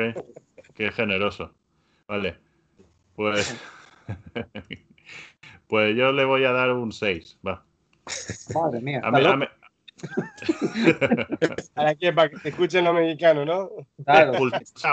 expulsado, del programa. Coño, un 6, un 6 de 10 no, tampoco. Bueno, el siguiente que traemos es Jim Carrey. Eh, ¿Este qué? ¿Os mola Jim Carrey o no? Sí, sí. Este sí, ¿no? Mm. Sí, claro. Este nació el 17 de enero del 62 en Newmarket, Ontario, Canadá. Eh, pasó una niñez traumática, hijo de Kathleen Oram, una ama de casa hipocondríaca. Él dice, me hice cómico para hacerla reír, ya que pasaba casi todo el tiempo con la enfermedad imaginaria de la semana. Madre mía. Y de Percy, Percy Carey, eh, músico y contable. Ese era su padre. Su madre tenía ascendencia francesa, irlandesa y escocesa. Su padre franco-canadiense. El apellido original de la familia era Carré. Eh, tuvo un abuelo alcohólico que no mostraba sus emociones. Esto no sé qué tiene que ver en su biografía. Y, tre- y tres hermanos mayores. Y fue criado como católico. Cuando su padre perdió el empleo, se vieron obligados a vivir en una camioneta y a trabajar como limpiadores nocturnos en una, en una fábrica de neumáticos. Dejó la escuela a los 15 años para emplearse como conserje. Eh, Jim Carrey nunca terminó la escuela secundaria porque trabajaba a tiempo completo para ayudar a su familia. Con 15 años hacía reír con más de 80 imitaciones y trabajó como cómico en clubs noc- nocturnos manteniendo a toda su familia. Películas, pues las que todos sabemos ya, Dos tontos muy tontos, Seis Ventura, El show de Truman, en fin, un montón. No sé qué podemos decir de este hombre. Es que, pues es un crack, ¿no? Sí. Pues- mí, sí. ¿Cómo, Dani? Para mí, sí. Para ti sí. La máscara me gustó mucho, o sea, fue la favorita de mi infancia. La máscara, ya la máscara 2, como no salía, ya para mí fue un fracaso. Ya. Y eh, tonto, tonto, retonto. Bueno, en Argentina se llamaba tonto, retonto. Dos tontos muy tontos aquí, ¿no? Sí, Eh, ok. También es una de mis preferidas esa. Ajá. Bien, sí. ¿Y, Creo que todas, menos esa, ¿no? la que hizo la del cable. Hay una, ¿no? Del cable o... El chico el del cable o algo así. Mm. Sí. Esa y el número 13 como que no... No sé. Sí, el número, el número 13 ya no sale como, como cómico ahí, ¿no? Como Ya cómico. sale. Es un tema un poquito más. Sale un Ah. poquito más serio. ¿Y a vosotros os gusta, Isma? Sí. Carlos? A Sí. mí todo tiene algunas películas que me gustaron mucho. Eh, el show de Truman a mí me gustó. Él trabaja Claro. bien. Y en Claro. la otra que se llama eh, eh, Olvídame o algo así creo que se llamaba. O algo así. ¿Cómo se llamaba aquella película? Eh, una de... Era una comedia dramática Sí. que no me acuerdo cómo se llamaba. Que salía con... Creo que era Kate Kate Winslet. No me acuerdo el nombre en Kate castellano. Sí, eh, se llama Eternal Sunshine, pero en castellano no me acuerdo cómo se llamaba. La película. Esa me encanta, esa película. Olvídate de mí, creo que se llama. Ahí está. Ahí la tiene, Carlos. Exactamente. Esa me parece una joya de película brutal. Y esa es posiblemente Ajá. mi favorita. Entre esa y Oh, sí. el show de Truman, esas dos son mis favoritas. Está bien. ya. Tu Y favorita de. luego trabaja muy bien en Man on the Moon, que hace Ajá. papel así de cómico, así en plan dramático y tal. Y, y luego, claro, la máscara, como ha dicho Dani, pues oye, se rompió. Yo creo que él hizo un papelón ahí brutal en la máscara. Y en dos Sí, en- en- se ha reído, y es Ventura y Hombre. cosas de estas. Hombre, claro. Ahí en, en Man on the Moon era candidato al, al Oscar, ¿eh? Mejor Lo hacía muy actuación. hacía muy bien. Y luego cositas como el Grinch y cosas de estas, pues oye, pues la película a lo mejor no da mucho así, pero dentro de, dentro de lo que es, está bien en su papel o, en- o las de Batman y tal. Su papel. Un poco exagerado. Mira que en el, en el 95 le dieron el, el premio de los MTV Movie Awards eh, por el mejor beso. Con, en Dos Tontos Muy Tontos o en Tontos Retontos, Dumb and Dumber, con Lauren Holly, la actriz esta que salía ahí en esa película. El beso que se dan, le, le dieron un premio por eso. Sí, sí. En el 96. En el 95. Y en el y la y a mejor mejor actuación cómica también en el mismo año, el mismo premio en la MTV Movie Awards. A mí Sí, me, me recordaba mucho a este doctor americano. ¿Cómo se llamaba? Bob. Que también ponía muchas caras. Eh, Bob, Ho- pero Bob. Bob, Bob Hope. No, no, no. Eh, ay, ¿cómo se llama? Que ponía muchas caras, a ver si me acuerdo cómo se llama. Pero viene ya de la época más, clas- de, más clásica de, de la comedia americana. Eh, ponía muchas, cara- muchas caras, súper conocido eh, el actor este. ¿Qué película ha Ah. hecho? ¿Alguna película? Sí, había una que se que hacía de Mr. Mr. Jekyll y Hyde y tal, y se transformaba. ¿Cómo se llama el actor este? Súper conocido, sí, es de los Eh. conocidos conocidos. No me acuerdo el nombre, me falla la memoria, pero eh, la- me acuerdo que hacía, había, tenía una película que hacía de, de Jekyll y Hyde y se transformaba y hacía ahí, ponía siempre caritas así. Jerry Lewis. Jerry Lewis, sí. Jerry Yo Lewis. creo que tenía un aire, es un Jerry Lewis moderno, ¿no? Con más registros y supongo y más, más tal, Mm. pero era una especie de Jerry Lewis moderno, porque ponía caritas sí. también así y hacía, ¿no? Yo es que creo claro. que, claro, sí, lo que dices, al principio, claro, pegó el, bom- pegó el pelotazo con la máscara y, y ya intentaron, bueno, intentaron, también él, eh, con las películas que hizo, el encasillarlo, ¿no? En un tipo de películas así de... Y ya Mm. parecía que este otra vez lo mismo, tal, pero no, no, o sea, ha sabido, ha sabido amoldarse, ¿no? Según ha ido pasando el tiempo, a Sí. otra, ya no es solo, pues eso, el que pone las caras o el que... Yo lo veo muy buen actor. Sí, sí, sí. No, sin duda. Tiene muchísimos registros, ¿no? Mm. Tiene aqu- aquella Ah. también. Dime, dime. No, lástima que, que durante años ha estado desaparecido por Sí, que tuvo un- tenido sus problemas. Eh, pareja, ¿no? Su novia que falleció y no sé qué y tal. Y ahora volvió Sí. con la película esta Sonic, que la vi en el cine y tal, donde Mm. él volvía un poco. eh, se notaba que es buen actor, me refiero, hacía su papel de malo, exagerado y tal, pero lo hacía bien, ¿no? En esta de Sonic de este Mm. año pasado o así. Pero Ujú. sí que es verdad que volvió un poquito a poner un poco de caretas, ¿vale? Tenía que, le, le dijeron, a ver, tú aquí necesitamos un tío que haga caretas, ¿no? Que haga, vuelva a hacer lo que sabes hacer, que has hecho siempre, ¿no? Es Porque que la es un papel para hacer de malo y tienes que hacer del careto, tienes que poner careto. Sí, como, como se ha ganado la vida siempre, poniendo cara. Sí, exacto. Le han pedido que haga eso y el tío ha dicho, bueno, pues tengo que ganar dinero y tengo que abrir Sí. el mercado, pues Mm. tendré que empezar por algún lado. Y ha vuelto a la- un poco a las andadas, pero, pero se nota que es buen actor. ¿sabes? Ahora lo notas y dices, joder, que es buen actor el tío. Lo hace muy bien. Solo O sea, lo decía en, en el personaje que interpreta en, en Liar Liar, ¿cómo era en español? Mentiroso compulsivo, ¿era? Que él es un Sí, abogado. mentiroso compulsivo, sí. Sí, le, le- le dice, le, le dice a su hijo que, bueno, su hijo, como él no puede mentir, su hijo le pregunta, papá, ¿es verdad que no puedo, que si pongo caras muy feas me quedaré con la cara así un día? Dice, no, hijo, dice, incluso hay gente que se gana la vida haciendo eso. Como él, ¿no? Sí, qué bueno. Sí, me acuerdo de la, de la frase esa. Es un- Sí, una sí. película entretenida también. Sí, Tiene, tiene películas buenas. La del número esa, la del número 23, creo que era. No era número 13, ¿no? La, la del número 23. Número Esa, 23. esa, sí, esa, esa película no estaba mal tampoco, ¿eh? no, no unas estaba. Sí, yo creo que es que hubo ahí un cambio, eh, pues eso, de Mm. registro total que, que, claro, sorprendió demasiado. Y la gente, oh, Sí. no, tomó un poco, no sabía por dónde coger eso. Sí. En- de nivel de humor provocado, este hombre, ¿de qué es este Ace Ventura? ¿Es ¿Sonrisa, risa o carcajada? Creo que, creo que es carcajada, ¿no? carcajada, Carcajada, ¿no? sí, vamos. A mí me ha hecho reír. Alcance internacional, Uf, total, ¿no? Lo conoce todo el mundo. durante años fue el rey. En los 90, Sí, fue el rey. Fue el rey Sí, de la comedia. totalmente. Y la, Y- con la película esa de Irene, yo mismo, Irene. Sí, sí, Esa, vamos. Muy buena. Sí. sí. Yo, yo mismo e Irene, sí, sí. Con Sí. René Selweger, Selweger, ¿no? Sí. Eh, Hacía que tuvo bien. un lío, ¿no? Él estuvo liado con René Selweger, con Lauren. Holly también.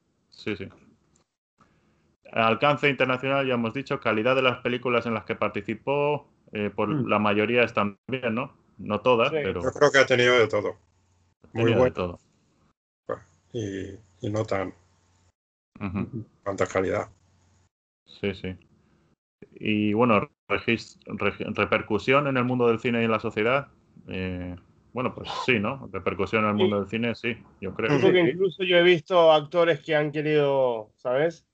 He dicho yo, pues, eh, quiere copiar a Jim Carrey o quiere hacer como Jim Carrey y no le Sí. sale, o sea, Sí. no, y no, no, no. ¿Y, qué- Yo creo que y quién él es será? único. ¿Quién será el, pri- el- el primero, ¿no? De que el, el original de, de películas así cómicas y de, de este estilo, ¿no? Porque, claro, si te pones a pensar en un personaje como los que hace Jim Carrey, como apuntaba Ismael y Carlos, este hombre, pues, obviamente eh, se basa en otros actores como Jerry Lewis. Pero. ¿y Jerry Lewis en quién se basa? O sea, todo tiene un origen, ¿no? Y un porqué. Ento- Entonces, todas esas caras, esas cosas, esa manera de actuar, siempre viene de, de algo primigenio, ¿no? Sí. Entonces, si, si uno empieza a tirar atrás en el tiempo, pf, se mete a lo mejor en los años 20. Y, y- y al final todos maman de, de lo mismo, ¿no? Sí. De, y de 0 a 10, de 0 a 10 a este hombre que eh, en importancia cómica, como cómico internacional Sí, importante. Creo que ocho y medio, nueve, sí que un ocho y medio sí que se lo ha ganado. Para mí, ocho, ocho y medio, yo creo que sí, porque marcó una época. Yo creo que fue el rey durante muchos años, igual Sí. que él ha sido otros actores, ¿no? Pero yo creo que marcó una época, un estilo además. Un estilo Jim Carrey. Y de hecho sigue, dices Jim Carrey sigue estando ahí, ¿no? Sigue haciendo ahora películas y, y yo creo que puede que re- rehaga su carrera y pueda, quién sabe. Quién sabe si rehace su vida. Pero bueno, un actor que además de comedia, de hacer caretas, pasar a hacer el show de. Truman o Olvídate de mí y Man on the. Moon y estar nominado, o sea, tiene mucho mérito, ¿sabes? El decir, ostras, ese Sí. tío es capaz de hacer más cosas, ¿no? Esto es lo que, lo que comentábamos antes en cuanto a los registros, ¿no? Este es un actor, actor, actor. Este es de registros de, toda clase, ¿no? O sea, de lo que le metas, prácticamente. como, como apuntabas tú con una enfermedad ahí, ¿no? Que arrastra y tal, y, y luego Sí. un drama familiar, bueno, un drama con recientemente, ¿no? Su drama y tal, y seguir ahí el tío saliendo a- adelante y todo eso, joder, Sí. mucho. Este, fíjate que de, de raza le viene al galgo, como se suele decir. Este, este hombre, eh, debido a su comportamiento como payaso en la clase, algún maestro le permitía hacer gracias, o sea, las gracietas, ¿no? Para sus compañeros de clase al final de la clase si se concentraban en su trabajo escolar. Imagínate cómo tendría al, al- al- al profesor para decirle, no, está bien, mira, atiende y al final de la clase te pones a hacer el payaso para tus compañeros. Te dejo 10 minutos, 5 minutos, 5 minutos, ¿no? Para hacer tus payasadas, ¿no? Esto desde niño ya, ya se lo hacía. Qué Pues bueno. imagínate. Es, porque bueno. tiene una personalidad desbordante, ¿no? Hubiera estado bien eh, haber estado en esa clase. En esa clase Sí, ¿no? sí. Sí, ¿no? No sé yo si habríamos aprobado el examen. ¿Y tú, tú, tú, Carlos, qué le pones a Jim Carrey? Bueno, ¿Qué siguiendo con mi dureza, un 8. Bueno, Mm. un 8. Un 8. que Eh, sí, sí, sí. ¿Y tú, Dani? Mira, a mí porque me trajo de la infancia de vuelta con dos tontos, todavía más tonto dos. Sí. Y me encantó que fuera él quien trabajara en la película, o sea, los dos. Yo le doy Sí. un 10 al tío, vamos. Un 10. Ok. Sí, sí, sí. Oye, ya, ya, bueno, dime, dime. Es que me- no tan solamente me rayo con la película, sino que como que continuaron con la historia de la primera, ¿sabes? O sea, en la casa el- el- quisieron sacar algunos fragmentos de, de las películas de antes y, Mm, no sé, me transportó a, un- a la infancia, digamos, con esa película. ya. Sí, no, lo de la- Y- lo- sí. ¿Perdón? No, nada, yo- que me acordaba de una imagen de lo del canario muerto del niño ciego, de la primera, que le pone, le pegan la, la cabeza al canario, le se la pega con, con celo, Sí, sí, sí. y el niño tocando el canario, y dice, pero ¿por qué no canta? No sé qué, está, está muerto, Está muerto, sí. está decapitado. No, no, muy buena. Sí. No, yo le pongo un 10 porque a mí Jim Carrey y la película también como Dios me, me encantó. Oh, Ah, mira, Y como- no, no me- canso de verla, ¿sabes? No me canso de verla esa película. Yo sí. le pongo un 10 porque para mí es uno de mis preferidos. Sí, sí. Además, no. el, el tío es muy humilde, es muy generoso y siempre está haciendo donaciones. Es un crack. Para mí Sí, es un es un crack. Un crack. Oye, y a, y a, a Franchella, ¿qué, ¿qué puntuación le pondrías? Franchella, otro 10. Vamos, Un para mí 10, el número uno de Argentina. Ujú. A ver, el Claro. número uno, vamos. Como cómico, ¿eh? Mira que ha hecho películas, ahora está haciendo películas. Ay, lo que pasa es que. Franchella lo que tiene es que ha hecho muchas series argentinas, muchas novelas, y siempre como cómico. Entonces, las películas serias me chocan un poco, pero es él, sigue siendo él, ¿sabes?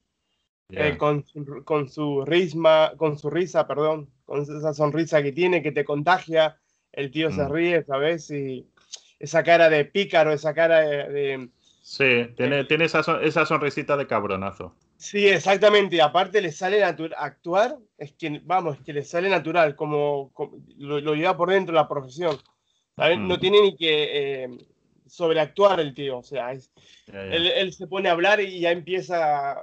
Tiene un don, ¿sabes lo que te quiero decir? Tiene un don, que hay muchos que no lo tienen. Habrán buenos, mejores.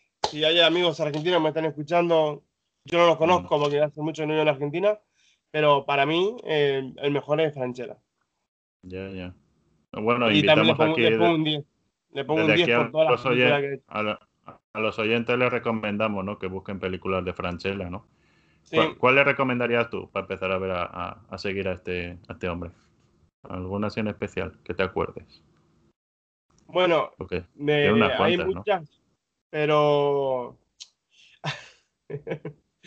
hay una serie que vemos, que por ahí la vemos con Ima por internet, que se llama Sí. Ponea Franchella, es muy antigua, ¿sabes? sí, Y, y él hace de eh, él hace de padre de familia y la hija la hija trae una amiga, ¿vale? Y él se babosea por la hija de, de- por la amiga de su hija. Y pone unas caras y hace unos gestos, ¿sabes? Y vamos, que le parte. Se llama eh, Ponea Franchella, ¿no? Isma es el que habla la frase, la frase con. Él siempre termina, ¿no? Son capítulos cortos. Y, Sí. y él siempre termina con una frase que dice, pero sí es una nena, dice, ¿entendés? Como diciendo, es una nena, como hay que tener cuidado o tal, no sé. Es que pone ¿Pero esa cuál era? ¿no? ¿La, la de casado con hijos? ¿Casados Esa es otra hijos? No. también, casado con hijos, esa es otra. Pero del ciclo. Sale, sale con una, es más, sale con una modelo, eh, ¿cómo se llama la modelo esta? Una rubia. Florencia Eh, Peña. Florencia Peña, ah, ¿no? Sí, esa ¿O no? sería la hija, sí. A ver, No, casado la, con hijo. la hija, la hija de Jo- Johanna, Johanna Fran- Franchella. No sé si es casado con. No, no, no, no, no. No, no es esa. Casados con hijos no es la serie que yo digo. ya, Se ya. llama eh, Ponía Franchella. Se llama el. Ok. Vale. Pues la, el, el siguiente que traíamos aquí es Leslie Nielsen. ¿Os acordáis de Leslie Nielsen? El Sí. canadiense es el, el del pelo blanco, que eh, es conocido en España como el del pelo blanco. El pelo blanco. Porque decir, decir Leslie Nielsen es como muy complicado, no sé. Sí. El, el del pelo blanco. Es el de el doctor, ¿no? En Aterriza como puedas. Sí. Y el de toda la saga de Agárralo como puedas. Humor absurdo, ¿no? Humor absurdo Mm. de los de los CMX, ¿era? Sí, que era. ¿Era CMX el de Aterriza como puedas, el director? Ajá. Sí, creo que sí. Sí. son, son todo, bueno, imagínate. El de Top Secret, ¿no? También era CMX. Y el de Forrest Gump también. En fin. Eh, ¿este, le- ¿Este os gusta o qué? ¿Qué me decís de Leslie Nielsen? Eh, me cae muy bien. Yo creo que marcó una época como que, que hizo una serie de películas muy, muy divertidas. Y Sí. él con su cara así un poco seria y sus, sus ojos y sus miradas así, ¿no? Era Mm. más el conjunto de la, de la película, ¿no? Todo lo que era que rodeaba a él, las situaciones en que se encontraba, que más que él, ¿no? Porque él tampoco, como actor, tampoco que hiciera gran cosa. Pero, pero sus caras y sus miradas y sus no sé qué, ¿no? Y sus situaciones, eh, yo me partía de risa con ese tío, con las películas que Sí. hacía. Por época, disparatada, estaba muy bien. Top Secret era maravillosa. Y agarro como Sí. puedas, me digo. Y luego las otras, de agarro como pueda, pues era- es que eran todo parodias y historias y risas, ¿no? A mí me Bueno. Top, en Top Secret no sé si sale, me parece que no sale ahí. Yo No. decía lo de Top Secret porque es el director, el mismo director, Robert Sí, Zemeckis. no sé ¿no? si tiene es que no sé si tiene un papelito pequeñito. No me acuerdo si salía en algo Oh. momento o algo. No recuerdo Puede bien. ser. En Agarrolo sí que salía. Pero Sí, bueno, mira, ese tipo de. te voy, te, voy, te voy a decir en qué película empezó y, y- y vas a alucinar, no te lo vas a creer, ¿vale? Pero ahora, ahora que te lea la pequeña sinopsis. Este nació en febrero del 26, 1926, en Toronto. Hijo de Ingvar Eversen Nielsen, agente de la Policía Montada del Canadá. Y nacido en, Dina- en Dinamarca, este hombre. Y de eh, Mabel Elizabeth Davis, que nació en Gales. Tuvo dos hermanos mayores, Eric Nielsen, que fue miembro del Parlamento canadiense, ministro del gabinete, tal y cual. Se interesó por la interpretación gracias a su tío Jan Herzold, famoso actor de cine mudo. ¿Ves? Es que siempre, siempre hay un detonante ahí. Trabajó durante algún tiempo en la radio como disc jo- disc jockey y en la televisión norteamericana, pero finalmente llegaría al cine con un clásico, Planeta Prohibido, película de ciencia ficción en la que interpreta al comandante Adams. Ahí es donde empezó el tipo. En- todo un clásico de la ciencia ficción. ¿eh? Tras trabajar como secundario en numerosos papeles, su carrera se vio relanzada gracias a su vis cómica que puso en Aterriza como puedas y algunos años más tarde en las tres partes de Agárralo como puedas. Sí. eh, film donde actuó como el teniente Frank Drebin, ¿no? En Scary Movie 3, Scary Movie 4, Super Hero Movie o la colaboración en el cine español Spanish Movie. Consiguió Ah. dos candidaturas a los Emmy por la serie Day by Day y Police Squad. Este es Leslie Nielsen, que para el que no lo sepa sufre de sordera, o sufría de sordera, era sordo. ¿Sabes? Mm. Pero no bueno. sabía. No sabía. Claro, es que este era un, un actor de, de películas serias y pues eso, Planeta Prohibido, era un como una especie de galán, ¿no? Sí, Mm. Era un Sí, sí. galán. Entonces, no, el- lo- a partir de agárralo como puedas, creo que fue la primera así en plan, creo que metían actores así para que chocara más, ¿no? El tema de, de gente seria haciendo películas descacharrantes, porque eso Sí, ¿no? Oye, Entonces- y a- ahora que hablas de agárralo como puedas, salían algunas frases, a- a- al- algunos sketches que ahora mismo es, es impensable que pueda salir en una película de hoy en día, que dices, pero este hombre realmente está diciendo lo que está diciendo, ¿no? Como el piloto aquel que, tú te- sabes a lo que me refiero, ¿no? Que dice, eh, te- eh, como que como que el tipo, como que era un pederasta, ¿no? O decía, ¿te gusta jugar con niños? No sé qué. Eh, eh, ¿Quieres que juguemos? Así. ¿Te gustan las ¿No? películas de romanos? Sí. También. Sí, sí, sí, sí, sí. Era una cosa bárbara que dices, no, hoy en día claro. cualquiera se molestaría, ¿no? Eh, Madre mía. Ahora sería imposible. Imposible. Imposible Es ahora. imposible. Ahora, ahora hay más censura. Yo creo que ahora hay mucha más censura que, que aunque no, Sí. lo, no lo parezca, hay mucha más censura que, que entonces. Sí. Sí, sí. Es, es- es tremendo. Bueno, este, pues sí, a mí me parece una pasada de actor. ¿A ti te gustaba este, eh, Leslie Nielsen, Dani? Sí, mira, es más, hay una película de él que cuando salió yo vivía en Buenos Aires y, y por todos lados estaban los carteles de él y se llama La pistola desnuda. Y por el título ya mis padres no querían que la vieran. No sé, no sé cómo se llama, cómo se llamaba aquí la película esta. Agárralo como puedas. Agárralo como puedas. Sí, pero de la Frank. Las de Frank. Que Este, sale, ¿cómo se que la portada sale de arriba de una bala. Sí, sí, Sí. sí. Sí, Agárralo Madre mía, como puedas. qué cambios de título, ¿no? Sí. Sí, Aquí sí, lo cambiaron de título, no recuerdo cuál es la, la- en, en inglés cómo es, pero estoy seguro de que no es. Eh, Naked Gun. Naked- Naked. Naked Gun. Gigante de Naked Gun. Película, o sea, pistola desnuda. Sí. Vale. Pistola es que desnuda. lo- los españoles cambiáis el título a todo, vamos. Sí, A es todo. una cosa. Lo- oye, y- y esos títulos ¿Por de, qué? no sé, ¿Por qué le llamáis? Vamos a ver, ya que, ya que hablamos de Ah. cambiar el título, ¿por qué le llamáis a todo gas? Si en inglés está espe- es- especificado rápido y Ah, furioso. sí, sí. ¿Por sí. qué le cambiáis el a todo gas? Eso- Eh, Eso es porque siempre hay algún lumbreras que piensa que va a quedar mejor ese título. Claro. Que va a llamar más. Sí. Encima las primeras Igual- películas eran a todo gas y después, como vieron que había una saga, tuvieron que cambiarle a, a Fast and ¿cómo se llama?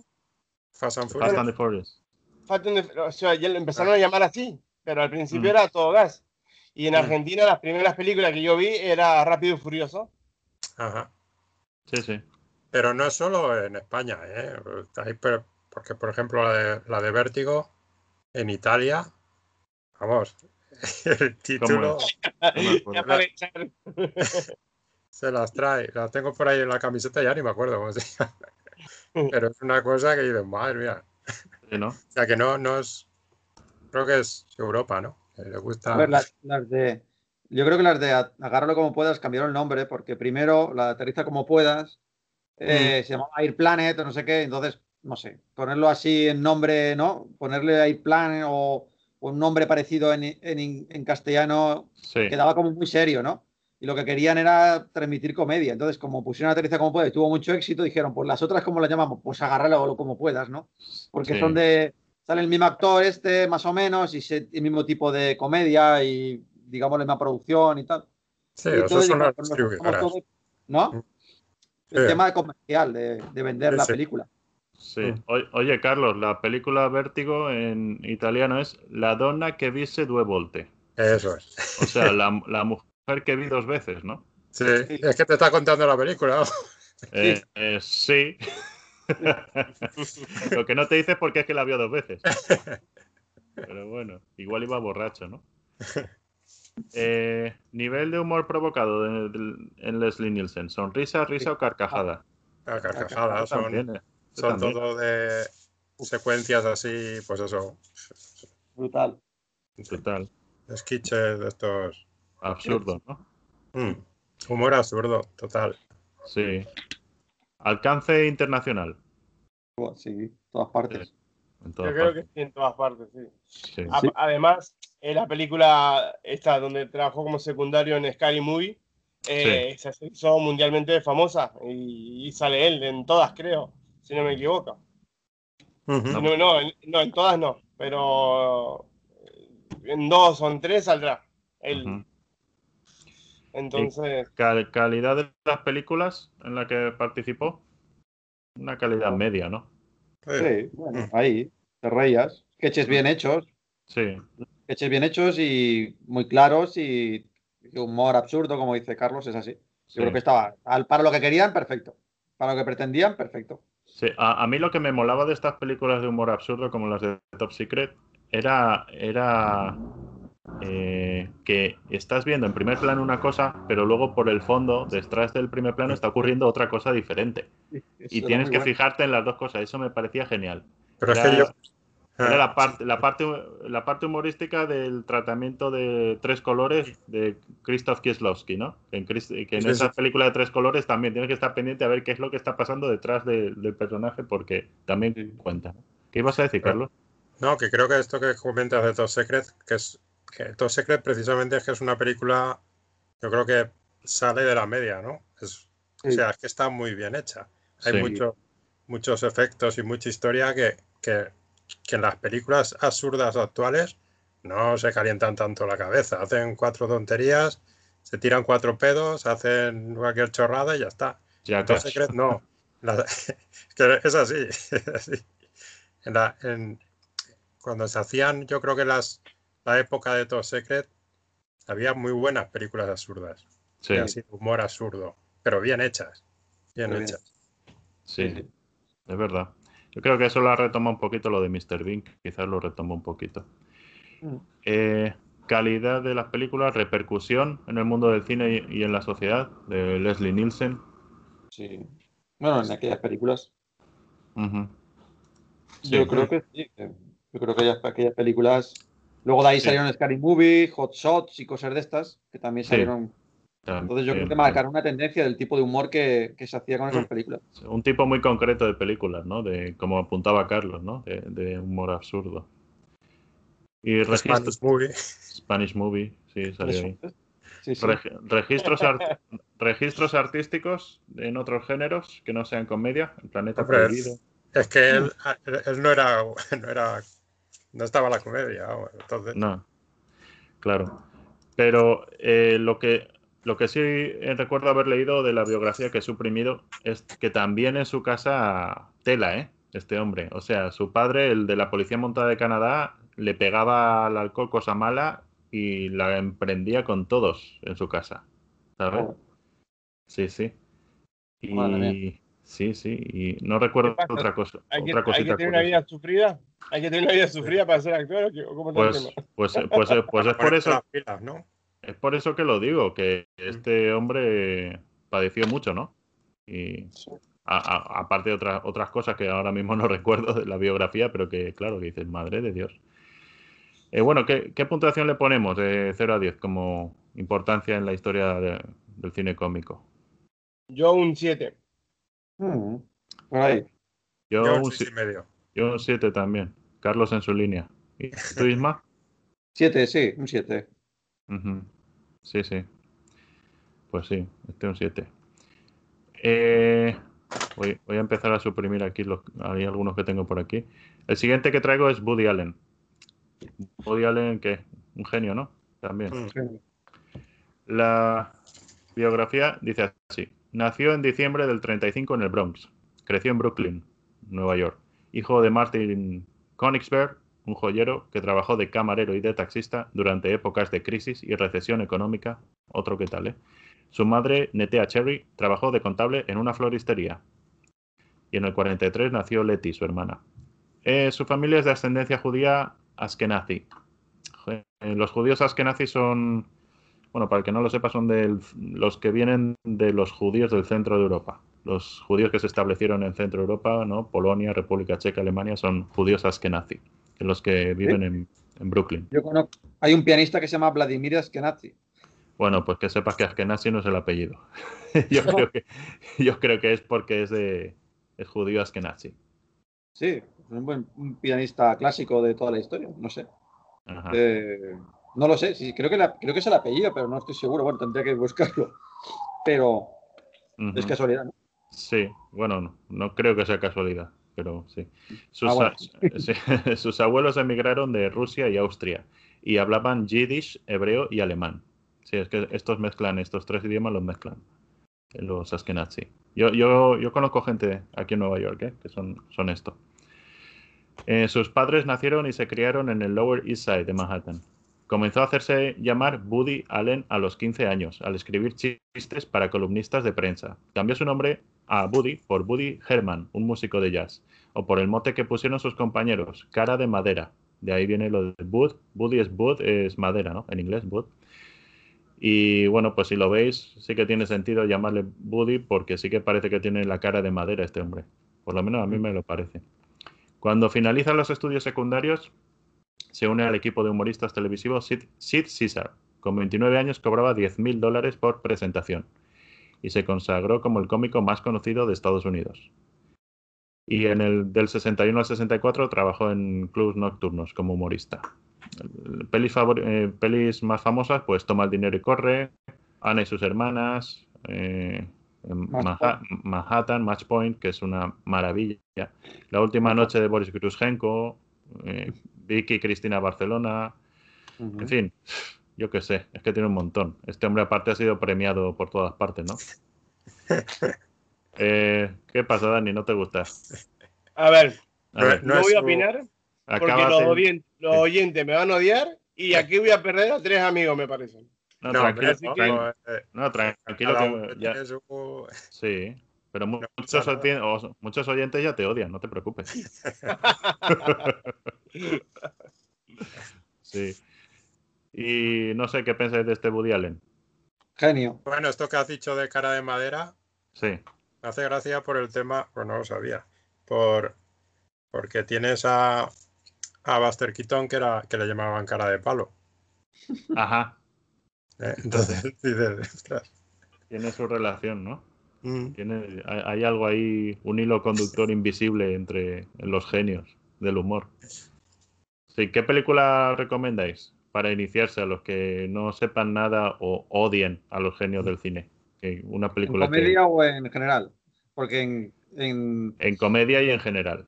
en general más point. En la más yo Match Point también. Me Yo Manhattan. obra maestra. ¿Tú cuál? Manhattan. Manhattan También. También, Sí, sí, también. los dos. Y como películas de humor de él, Hombre, toma el dinero, Uf. corre, dispara. Sí. nada, esa, es muy tremenda. buena. Tremenda. Hombre, que cualquiera de, la- de así de comedia que, que ha hecho, cualquiera te vale. No, Cualquiera. La, la del asesinato en Manhattan también, Misterioso asesinato en Manhattan, estaba muy chula. Sí. Sí, sí, también. En la- yo recuerdo la de, no sé si la vi contigo, Ismael, eh, la de Granujas de medio pelo. Me acuerdo de estar, estar reuniendo a sus amigos de, de golpes, eh, es- eh, ¿no? De, de atracos y eso, en, en su apartamento para llevar a cabo pues el, el próximo golpe, ¿no? Recién salido de la cárcel. Y dice, claro, pues como que nota cierta incredulidad entre, entre sus amistades. Y dice, pero es que no os acordáis cómo me llamaban en la cárcel. Dice, "¿Cómo? no me acuerdo, ¿cómo es que te llamaban? Dice, me llamaban el cerebro. Decían, sí, pero era de broma que te llamaban el cerebro.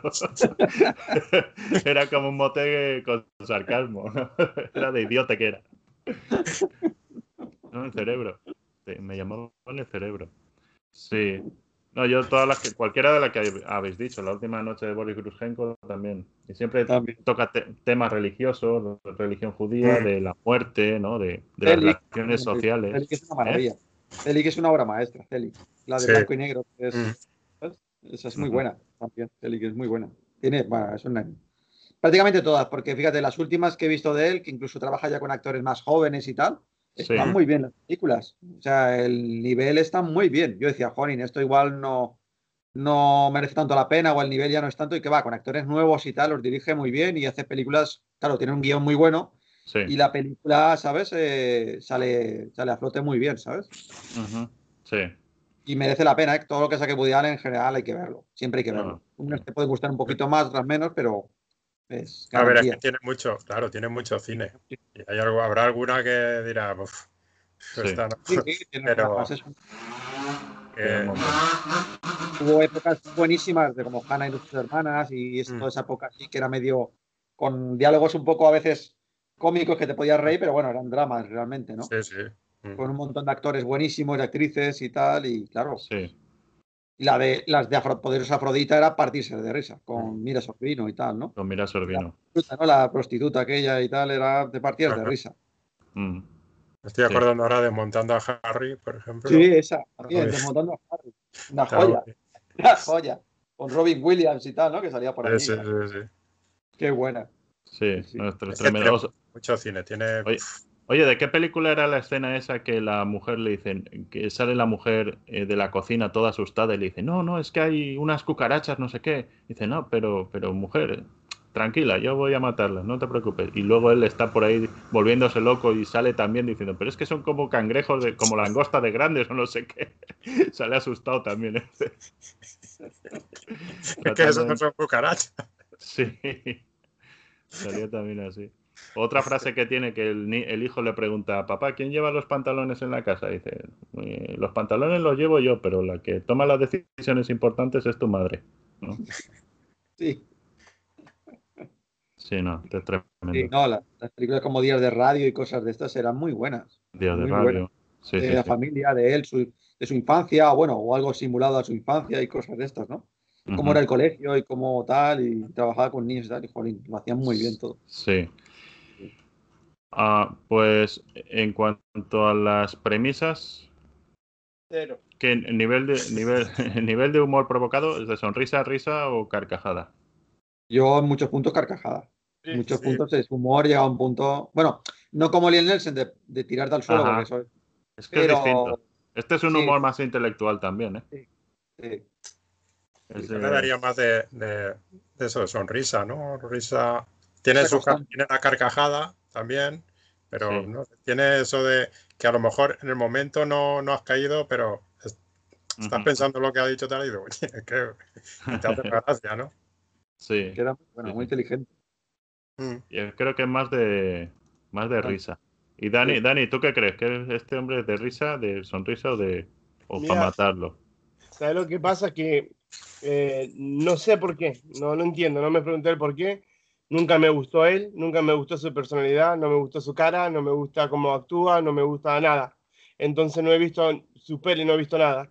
Y encima que tiene la fama ahora de, co- con lo último que hizo, ¿no? Eh, de Pedrastra, ¿no? De, que salió, que, que Mm. esa noticia que se Lo, hizo. lo acusaban de pederasta.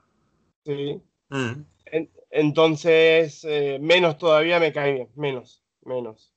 Entonces, Esta foto que me has mandado es Julieta Prandi, es la hija de, de Franchella. no, esa es la actriz que trabajó con él en Ponea Franchella, Ok, ok, ¿vale? Es una modelo argentina. Su hijo es, es actor también, ¿no? Creo que sale. Sí, Hace poco lo vi en. Creo que es. Que las películas de Campanella.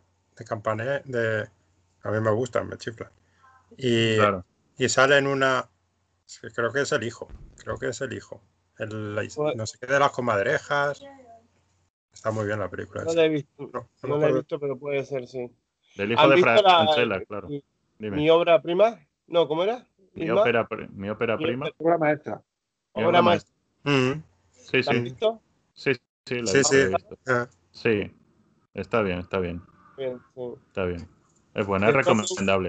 Es Rodó una recomendable. aquí en España que él hacía como de gángster, No me acuerdo cómo se llamaba. Muy bien. Y no, ha hecho bastante películas buenas. Pero comedia para mí eh, es más, más tirando a comedia que. No sé, me gusta mucho. Y este otro personaje yo, eh, bueno. Mm. mm, No, no. No, Como dijeron al principio, hay alguno que. Hay algún personaje, algún actor que nos guste y yo se me vino a la mente este hombre. Pero no pensé Woody, que. No te gordo ya desde el principio. Desde el principio. y me quedé callado, ¿eh? Me mordí la lengua. Me mordí la lengua. Sí, ¿no? A ver, a muchas personas les gustan. Y a ustedes también. Entonces me mordí la lengua por eso. No, pero pues pero no. has sacado el tema, pues, y me preguntas, esa es mi opinión. Ok. El Franchella eh, sale en el secreto de tus ojos y Sí. hace un papel serio. Y la verdad es que lo hace muy bien. El tío lo hace Sí. muy bien. el Franchella. O sea que ahí sí que El tío sabe hacer otros registros también. Hay, Sí. hay una película también que trabaja con Natalia Oreiro, eh, una eh, actriz uruguaya. Sí, sí, la conocemos. Somos Se fans, llama- somos fans de Natalia Oreiro. ¿Qué te crees tú? Se llama Un argentino en Nueva York. La película. Ya es antigua esa. Tiene años ya. Es que Pero bueno, tío- todas las películas de él, para mí todas trabajan bien. El Franchella es que cuando se quita el bigote es otra historia. Sí, sí. Él, él, em- él empezó haciendo películas con el bigote. Y desde el 88 que yo lo conozco, o de- del 86 que yo vengo oyendo películas de él, él siempre con el bigote, de joven con el bigote, siempre. Siempre, siempre con el bigote y, y la única película que hizo sin el bigote fue la de El secreto de sus ojos. Y No, lo vi tan raro, lo vi tan raro sin bigote, ¿eh? Ha hecho más sin bigote, porque tiene una que se llama El Clan, que también es sin bigote. Eso no lo he visto. Una- sin bigote. Se ve que cuando hace películas serias se, se quita el bigote y cuando hace comedia se pone el bigote. Como Groncho Marx. Sí, yo creo que sí. Eh, bueno, vol- volviendo de Argentina a- al Bronx, eh, alcance internacional de Woody Allen. Eh, no, máximo. Máximo. Y, máximo. Y yo creo que Eh. aquí más, en Europa más que, que en, que en Estados Unidos, ¿no? Que en Yo creo que sí, porque en Eh. España, en España se le ha dado varios premios, ¿no? El premio Donostia, un Goya, una estatua en Oviedo, ¿no? Sí. Sí. Al- eh, calidad de las películas en las que participó, pues de 10, ¿no? Ah. Mm, De bueno. Mm. Repercusión en el mundo del cine y en la sociedad, Total. pues máxima. Sí. Es, uno, es uno de los grandes, ¿no? Sí, sí, Claro. sí. Sí. Y registros Es- artísticos en otros géneros. Dime, dime, Carlos. No, no, que a, que a Dani le sale sangre de la boca. Es que no lo veo, no lo estoy viendo. Estoy aquí leyendo. Creo que va a tirar del cable. En cualquier momento. Va a apagar el, el Skype. Aparece en el negro, ¡pum! Se interrumpió la conexión. Sí, él, él trató de meter, te- civilinamente, trató de meter a Franchella para que siguiéramos hablando de Franchella y así a lo mejor dar paso a hablar de la hija de Franchella y no sé qué. Pero no, no, no, no ha podido ser. Ha intentado meter la cuña ahí. Y bueno, otros registros artísticos eh, no se le ve, ¿no? A Woody Allen como actor, porque él es director, productor, guionista. Hay unos, hay unas, unos cuantos actores, ahora que digo lo de guionistas, de los que hemos nombrado, y, y- y que no hemos nombrado, que son guionistas también, ¿eh? Mm. O han empezado como guionistas.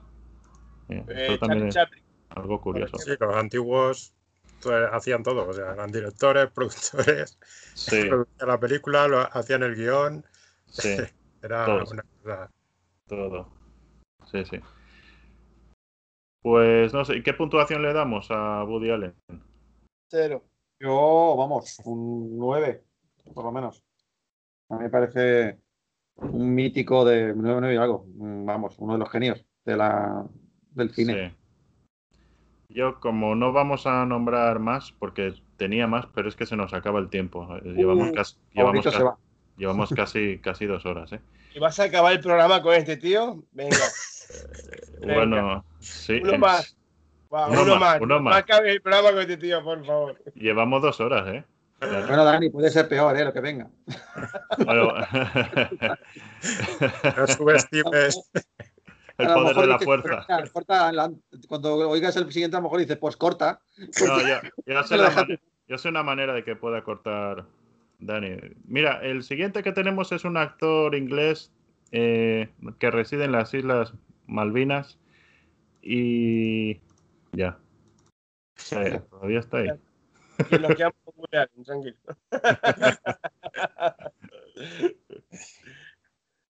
Pues nada, yo a Woody Allen le doy un. a Este le doy un, un 10. Para mí es de los máximos. Es Yo un poner- ocho y medio. No, Bueno, yo sí. 9 y medio he dicho, ¿no? 9 y medio he dicho, pues Sí. sí. Oye, fíjate, Está levantado con el 8 hoy en la cabeza, vamos. Sí, es que, es que casi todos los veo los veo muy buenos, muy buenos Sí. actores, pero, pero no me llega menos, menos Charles Chaplin, menos Buster Keaton. es- Ya, vale, vamos, vamos, a, vamos a dar a petición de, del escritor de ciencia ficción, vamos a, a dar uno más, uno más. Eh, a ver, Carlos, eh, elige cuál crees tú. que quedan Ya. por ahí, queda. Jack Lemon, Groucho Marx, Uno. Uno que le dé un 10 o un 9, a ver. Bill, Mur- Bill- Bill Murray, Jack Lemon, Groucho Marx.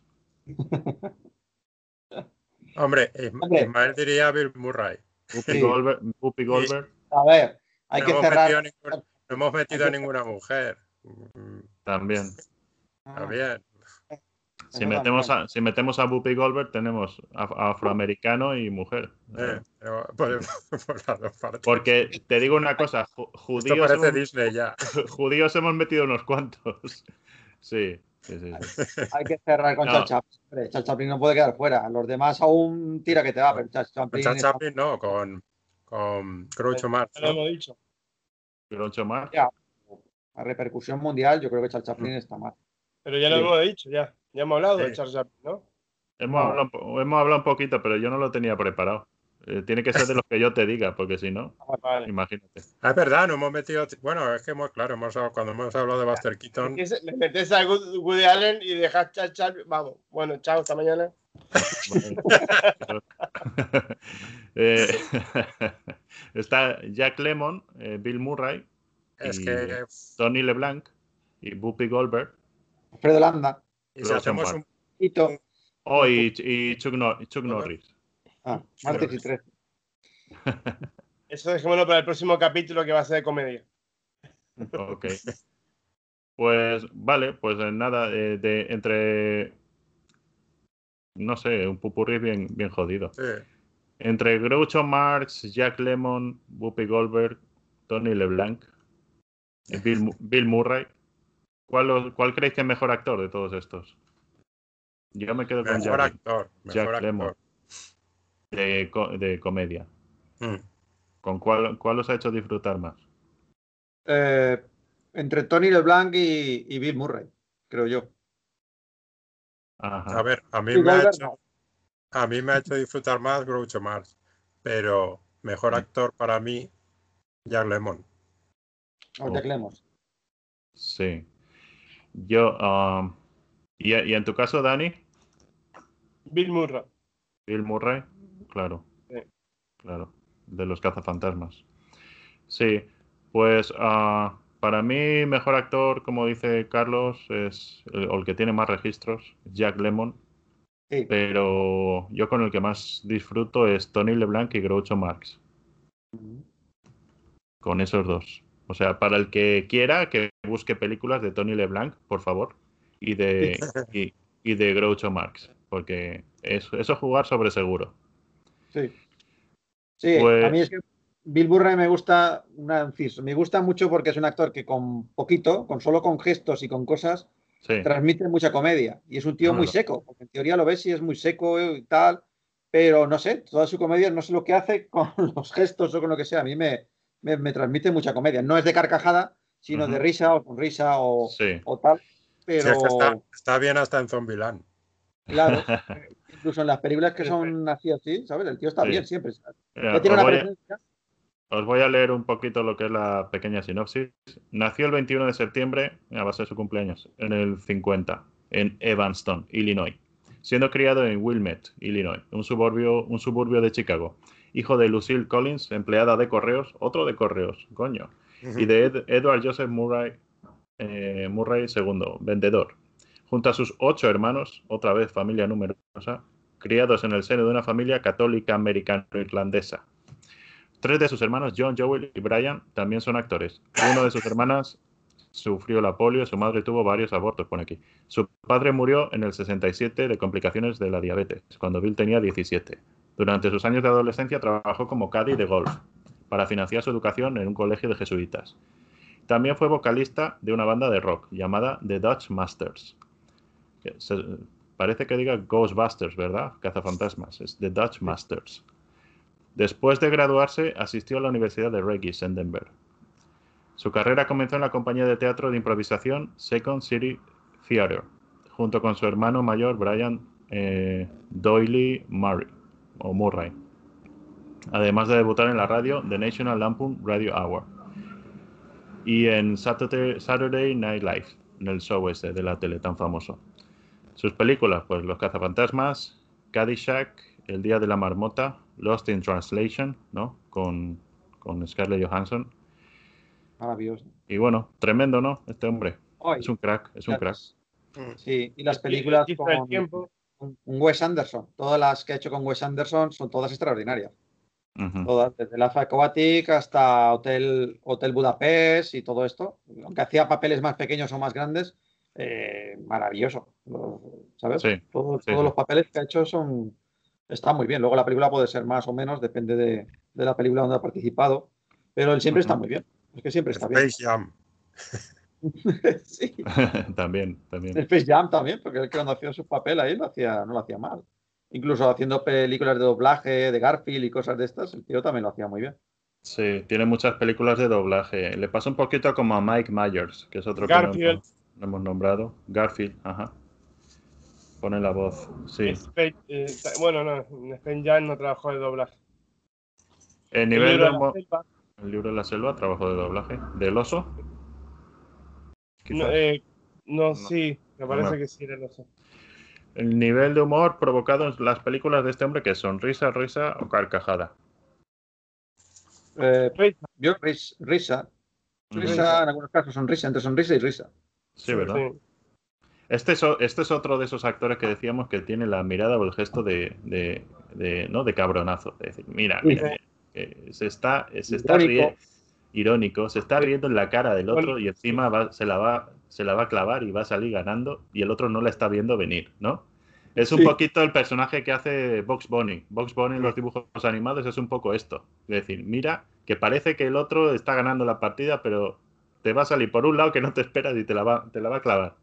Incluso en una escena que no, que a lo mejor no, que está él, pero no está en primer plano. Están hablando otros y te fijas a él para ver el, ¿no? Como la Ajá, cara que pone o el, el gesto que hace o tal, ajá. para, para que ahí está la comedia, ¿no? Te dices. Yo me imagino, yo me imagino que el personaje, o sea, él ya es así, ¿sabes? Yo creo Sí. que él, él es así, Sí. ¿sabes? Tiene esa personalidad. Y eso es Podría lo que lo característica, lo Sí, caracteriza te da, esa, te da la idea que es una persona así, o sea, que es que es así. Sí, sí.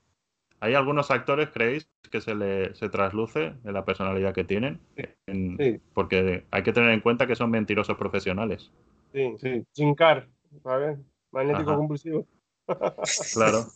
Pero tú, imagina, tú imagínate Robin Williams. Ese tipo era depresivo. Era depresivo. Y es un humorista. Hay muchos humoristas que toman Prozac. Así, directamente. ¿No? Entonces, esto, Sí. esto tiene, tiene que ser una cosa. Dime, dime. Sí, el caso de Robin Williams, yo qué sé, yo lo veía en algunas películas y digo, este tío tengo la sensación de que tiene algún problema detrás, ¿sabes? Porque, eh, no sé, había algo ahí. De hecho, yo decía, alguna vez tiene que hacer de psicópata o tal. Y luego, cuando lo hizo de- como de psicópata en alguna película, eh, el tío le iba el papel, pero ni pintado, ¿no? Porque había un ahí, un no sé qué detrás de él, a pesar de que hacía comedia, que, que cuando hacía papeles serios y tal, decías, ostras, lo hace muy bien el tipo, ¿sabes? Lo hace muy bien. Sí, Hay algo detrás de ese tío. No, no sabía que tenía algún problema mental, ni, ni enfermedad, ni nada, ¿no? Pero, en esas películas no se tomó la pastilla para ser el personaje. ¿no? no, porque el, el Prozac lo que hace es relajarte, ¿no? Te, te da un down Claro. ahí, un bajón, ¿no? Yo creo, no sé. Sí, sí, la- había un par de películas de insomnia, creo que es insomnio o algo así, que él hacía Mm. también de psicópata y no sé qué, y luego. ¿no? ¿Eh? Sí, Esa no la película. Creo que es la Es única que no he visto de Nolan. No, pues esa es buenísima, pero buenísima. Es policíaca con Al Pacino y, y hacen un dúo, vamos, brutal, brutal. Es re- repítela porque habéis hablado a la vez y no se ha entendido nada. Pero- Insomnio, creo que se dice. Insomnio. Insomnio. Mm. Buenísima, o sea, buenísima. Es muy desconocida, pero es buenísima la película. Y luego hizo alguna otra también, aquella que, que el tío era un psicópata, ¿no? Que, que, que trabajaba de, en una casa de fotografías o algo así. Que estaba un Mm. poco, bueno, psicópata no llega a ser, pero era, ¿no? Empieza el tío a montarse una historia con una familia que le trae las fotos y tal. El tío trabajaba revelando fotos. El tío se empieza a involucrar en la, en las, en la familia esa, ¿no? Como queriendo tomarse la, la- la ley por su mano, ¿no? Sí. Hacía un papel muy curioso. Y luego otra que hacía como, que era un poco de ciencia ficción, donde él hacía, hacía como recuerdos, recogía recuerdos de gente que se había muerto, y los sacaba del cerebro, no sé qué, y montaba un vídeo, ¿no? Y claro, el tío averigua cosas de, claro, como le llevaban toda la, la información, el tío recogía información que no tenía que, que a lo mejor no sal- saliera a la luz, ¿no? Y el tío veía lo que ese persona había hecho durante toda su vida, ¿no? Lo Eso bueno era- lo. Eso era como retrato de un, Sí. ma- de un matrimonio blanco o algo así. No, se llamaba. eh, ostras, no me acuerdo cómo se llamaba esa de Robin Williams. Pero hizo, hizo tres o cuatro películas de estas que decías, ostras, eh, qué bien lo hace, ¿no? Como malo Eh, y tal. En Despertares también estaba bien, ¿no? Y en, Es- eh, interpretar eso. ya- Vale, Will Hunting, que era un papel así medio, Mm. medio, ¿no? Un poco con ironía también, o, pero no sé, había algo detrás de ese tío que decías, ostras, no sé. Parece como que tenga algo detrás, ¿no? Una doble personalidad de algo, hay algo detrás. sí, sí, sí. Su humor era un poco, un poco raro, ¿no? Un poco, no sé, su mirada y su forma de gesticular y todo, un poco raro. sí. No sabía eh, que tenía un problema Pero, de enfermedad. Eh. Oye, esto, esto tiene que ser también una cosa, ¿no? Cuando vean a, a, eh, por la calle o en un restaurante que se acerquen los fans o, o no y, y que digan que, que, que piensen, que confundan el personaje con la persona, ¿no? Y les digan, oye, cuéntame un chiste o no sé qué.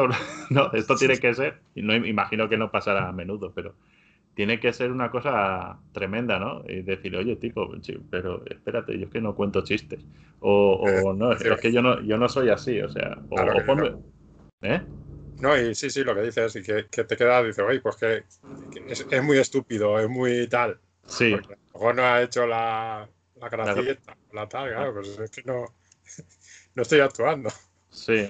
Sí. Es, es como una vez, como una vez, es que claro, también es, eh, son las herramientas con las que trabaja. Entonces, es, yo creo que llega un punto que dices, no, espérate, es que esto es trabajo.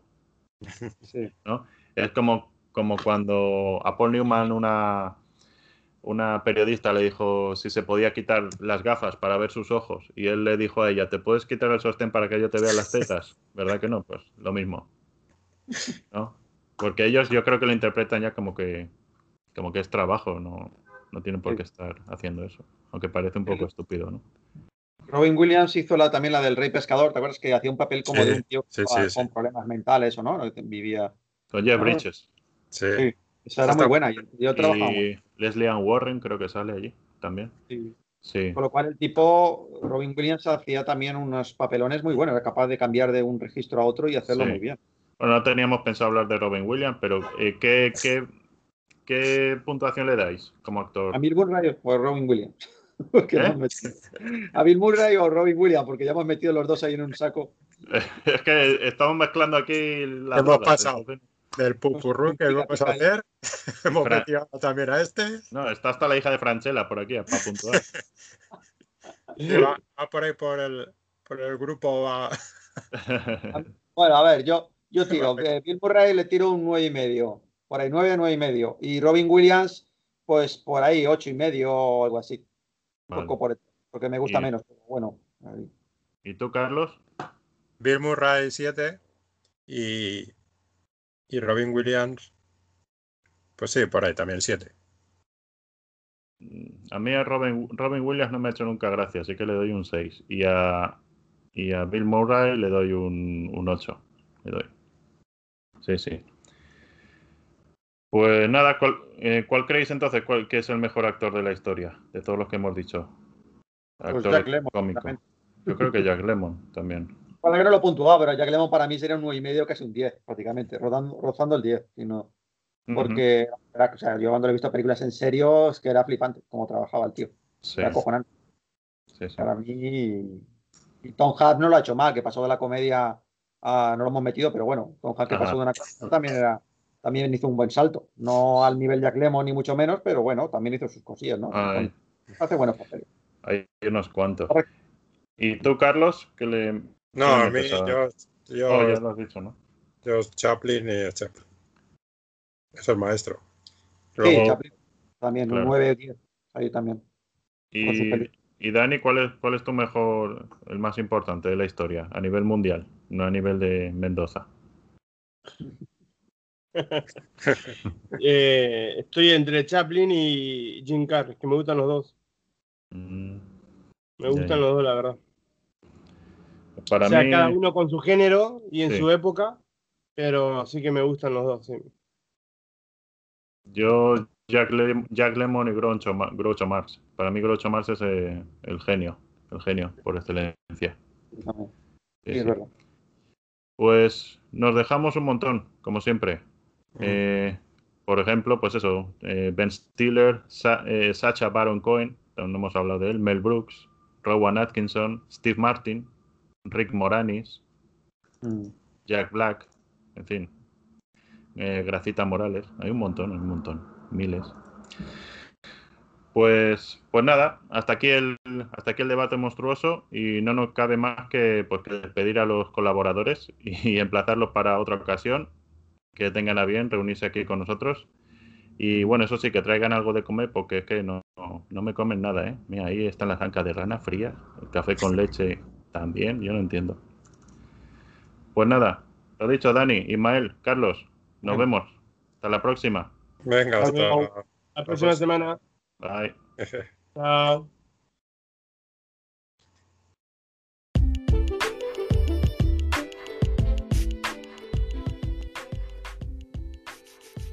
Hoy en la recomendación librérica os traemos la primera parte de una trilogía que nos ha dejado locos. Se llama La trilogía del círculo y su género thriller de suspense fantástico policiaco. Eh, sí, lo sé, he mezclado géneros, pero es que esta chulada es así. Se trata de Negro, del autor Ted Decker. Las otras dos son Rojo y el que lo cierra es Blanco. El señor Decker es un escritor de bestsellers indonesio y que trabaja actualmente en el New York Times. Para que sepáis de qué va la cosa, os traemos como siempre la sinopsis. Poneros las orejas de escuchar porque no tiene desperdicio. Nada es como parece cuando se estrellan los sueños y la realidad. Huyendo de sus agresores por callejones abandonados, Thomas Hunter apenas se escapa yéndose al techo de un edificio. Luego, una bala silenciosa de la noche roza su cabeza, y su mundo se vuelve negro. De la negrura surge la asombrosa realidad de otro mundo, un mundo donde domina el mal, un mundo en el que Thomas Hunter se enamora de una mujer hermosa, pero luego se acuerda del sueño en el que lo perseguían por un callejón mientras extiende su mano para tocar la sangre en su cabeza. ¿Dónde termina el sueño y comienza la realidad? Cada vez que se queda dormido en un mundo, se despierta en otro. Pero en ambos le aguarda un desastre catastrófico. Quizás incluso sea causado por él. Algunos dicen que el mundo depende frágilmente de cada decisión que tomamos. Ahora el destino de dos mundos depende frágilmente de las decisiones de un hombre. Curiosa, ¿verdad? Esta es una historia para leerla con mucha atención, pues como la sinopsis nos explica, el protagonista vive a la vez en dos mundos diferentes. Decker juega con el lector al gato y al ratón de manera caprichosa, pero esto a su vez nos hace partícipes de las vivencias de Hunter. Multitud de personajes, diálogos muy ricos que no hay que perderse, murciélagos gigantes con muy mala baba y una trama tan extraña como alucinante. ¿Conseguirá Hunter salvar al mundo? ¿Cómo se manejará en ese mundo onírico tan importante como la vida real? ¿Sabrá leer las señales? ¿Las sabrás leer tú? Léete sus primeras páginas en Amazon y si esto no consigue despertarte el interés es que eres un zombie. Eh, bueno, si lo eres podemos darte trabajo en la cueva animatrónica de los monstruitos.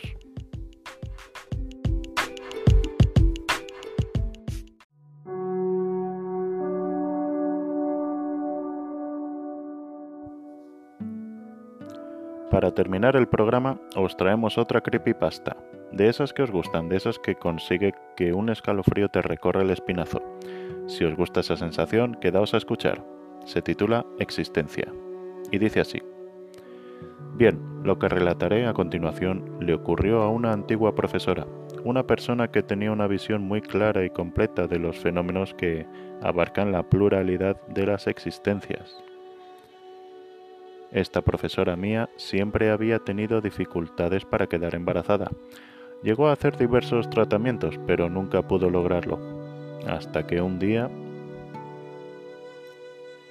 en los albores de los años 90, ella se descubrió embarazada, hecho que confirmó con un análisis sanguíneo eh, luego de las ocho primeras semanas gestacionales. El embarazo le trajo mucha alegría a ella y a su marido, pero trajo consigo un temor, un temor de perder ese tesoro que esperaba debido a las complicaciones naturales de los embarazos de alto riesgo. Debido a este miedo, solo su marido y su madre se enteraron de que estaba en estado de gravidez y se comprometieron a guardar el secreto hasta que fuera difícil de ocultar debido al crecimiento del útero, pero a veces la vida da sorpresas. Dos semanas más tarde se produjo un terrible aborto, hecho que sin duda fue un duro golpe para su familia. Tras 18 meses, la pareja fue bendecida con un nuevo embarazo. Gracias a Dios este llegó a término y le dio a una hermosa niña llamada Ana Julia. Un día, cuando tenía seis años, Ana llegó hasta mi maestra y le dijo, Mamá, tú tenías otro hijo antes que yo, ¿no? Mi maestra se sorprendió. Después de todo, habían acordado que aquel terrible suceso fuera enterrado. Tan grande era su dolor y decepción que no quería que su pequeña se enterara de estas cosas a tan temprana edad. Y así, tratando de averiguar quién había ido a contárselo, le preguntó, ¿Quién te dijo eso, Ana? Y la pequeña respondió, Nadie, mamá. No llegué en aquel momento porque yo no estaba lista. Pues hasta aquí el programa de hoy. Esperamos que lo hayáis pasado en grande y que sigáis las recomendaciones de cine y literatura que os hemos traído. Si queréis poneros en contacto con el programa, solo tenéis que escribir en la caja de comentarios del mismo o a la parada de los monstruos 1 gmail.com. Repetimos, el email es la parada de los monstruos 1 gmail.com. Nuestra secretaria, la mujer barbuda, se hará cargo de vuestros mensajes. Em, un consejo. Si os pido el número de teléfono, no se lo deis. Tiene una voz muy sensual y os puede convencer de cualquier locura. Debéis saber que este tipo de relaciones las tenemos prohibidas en el programa, más que nada porque está feo mezclar especies. Portaos casi bien. Adeu.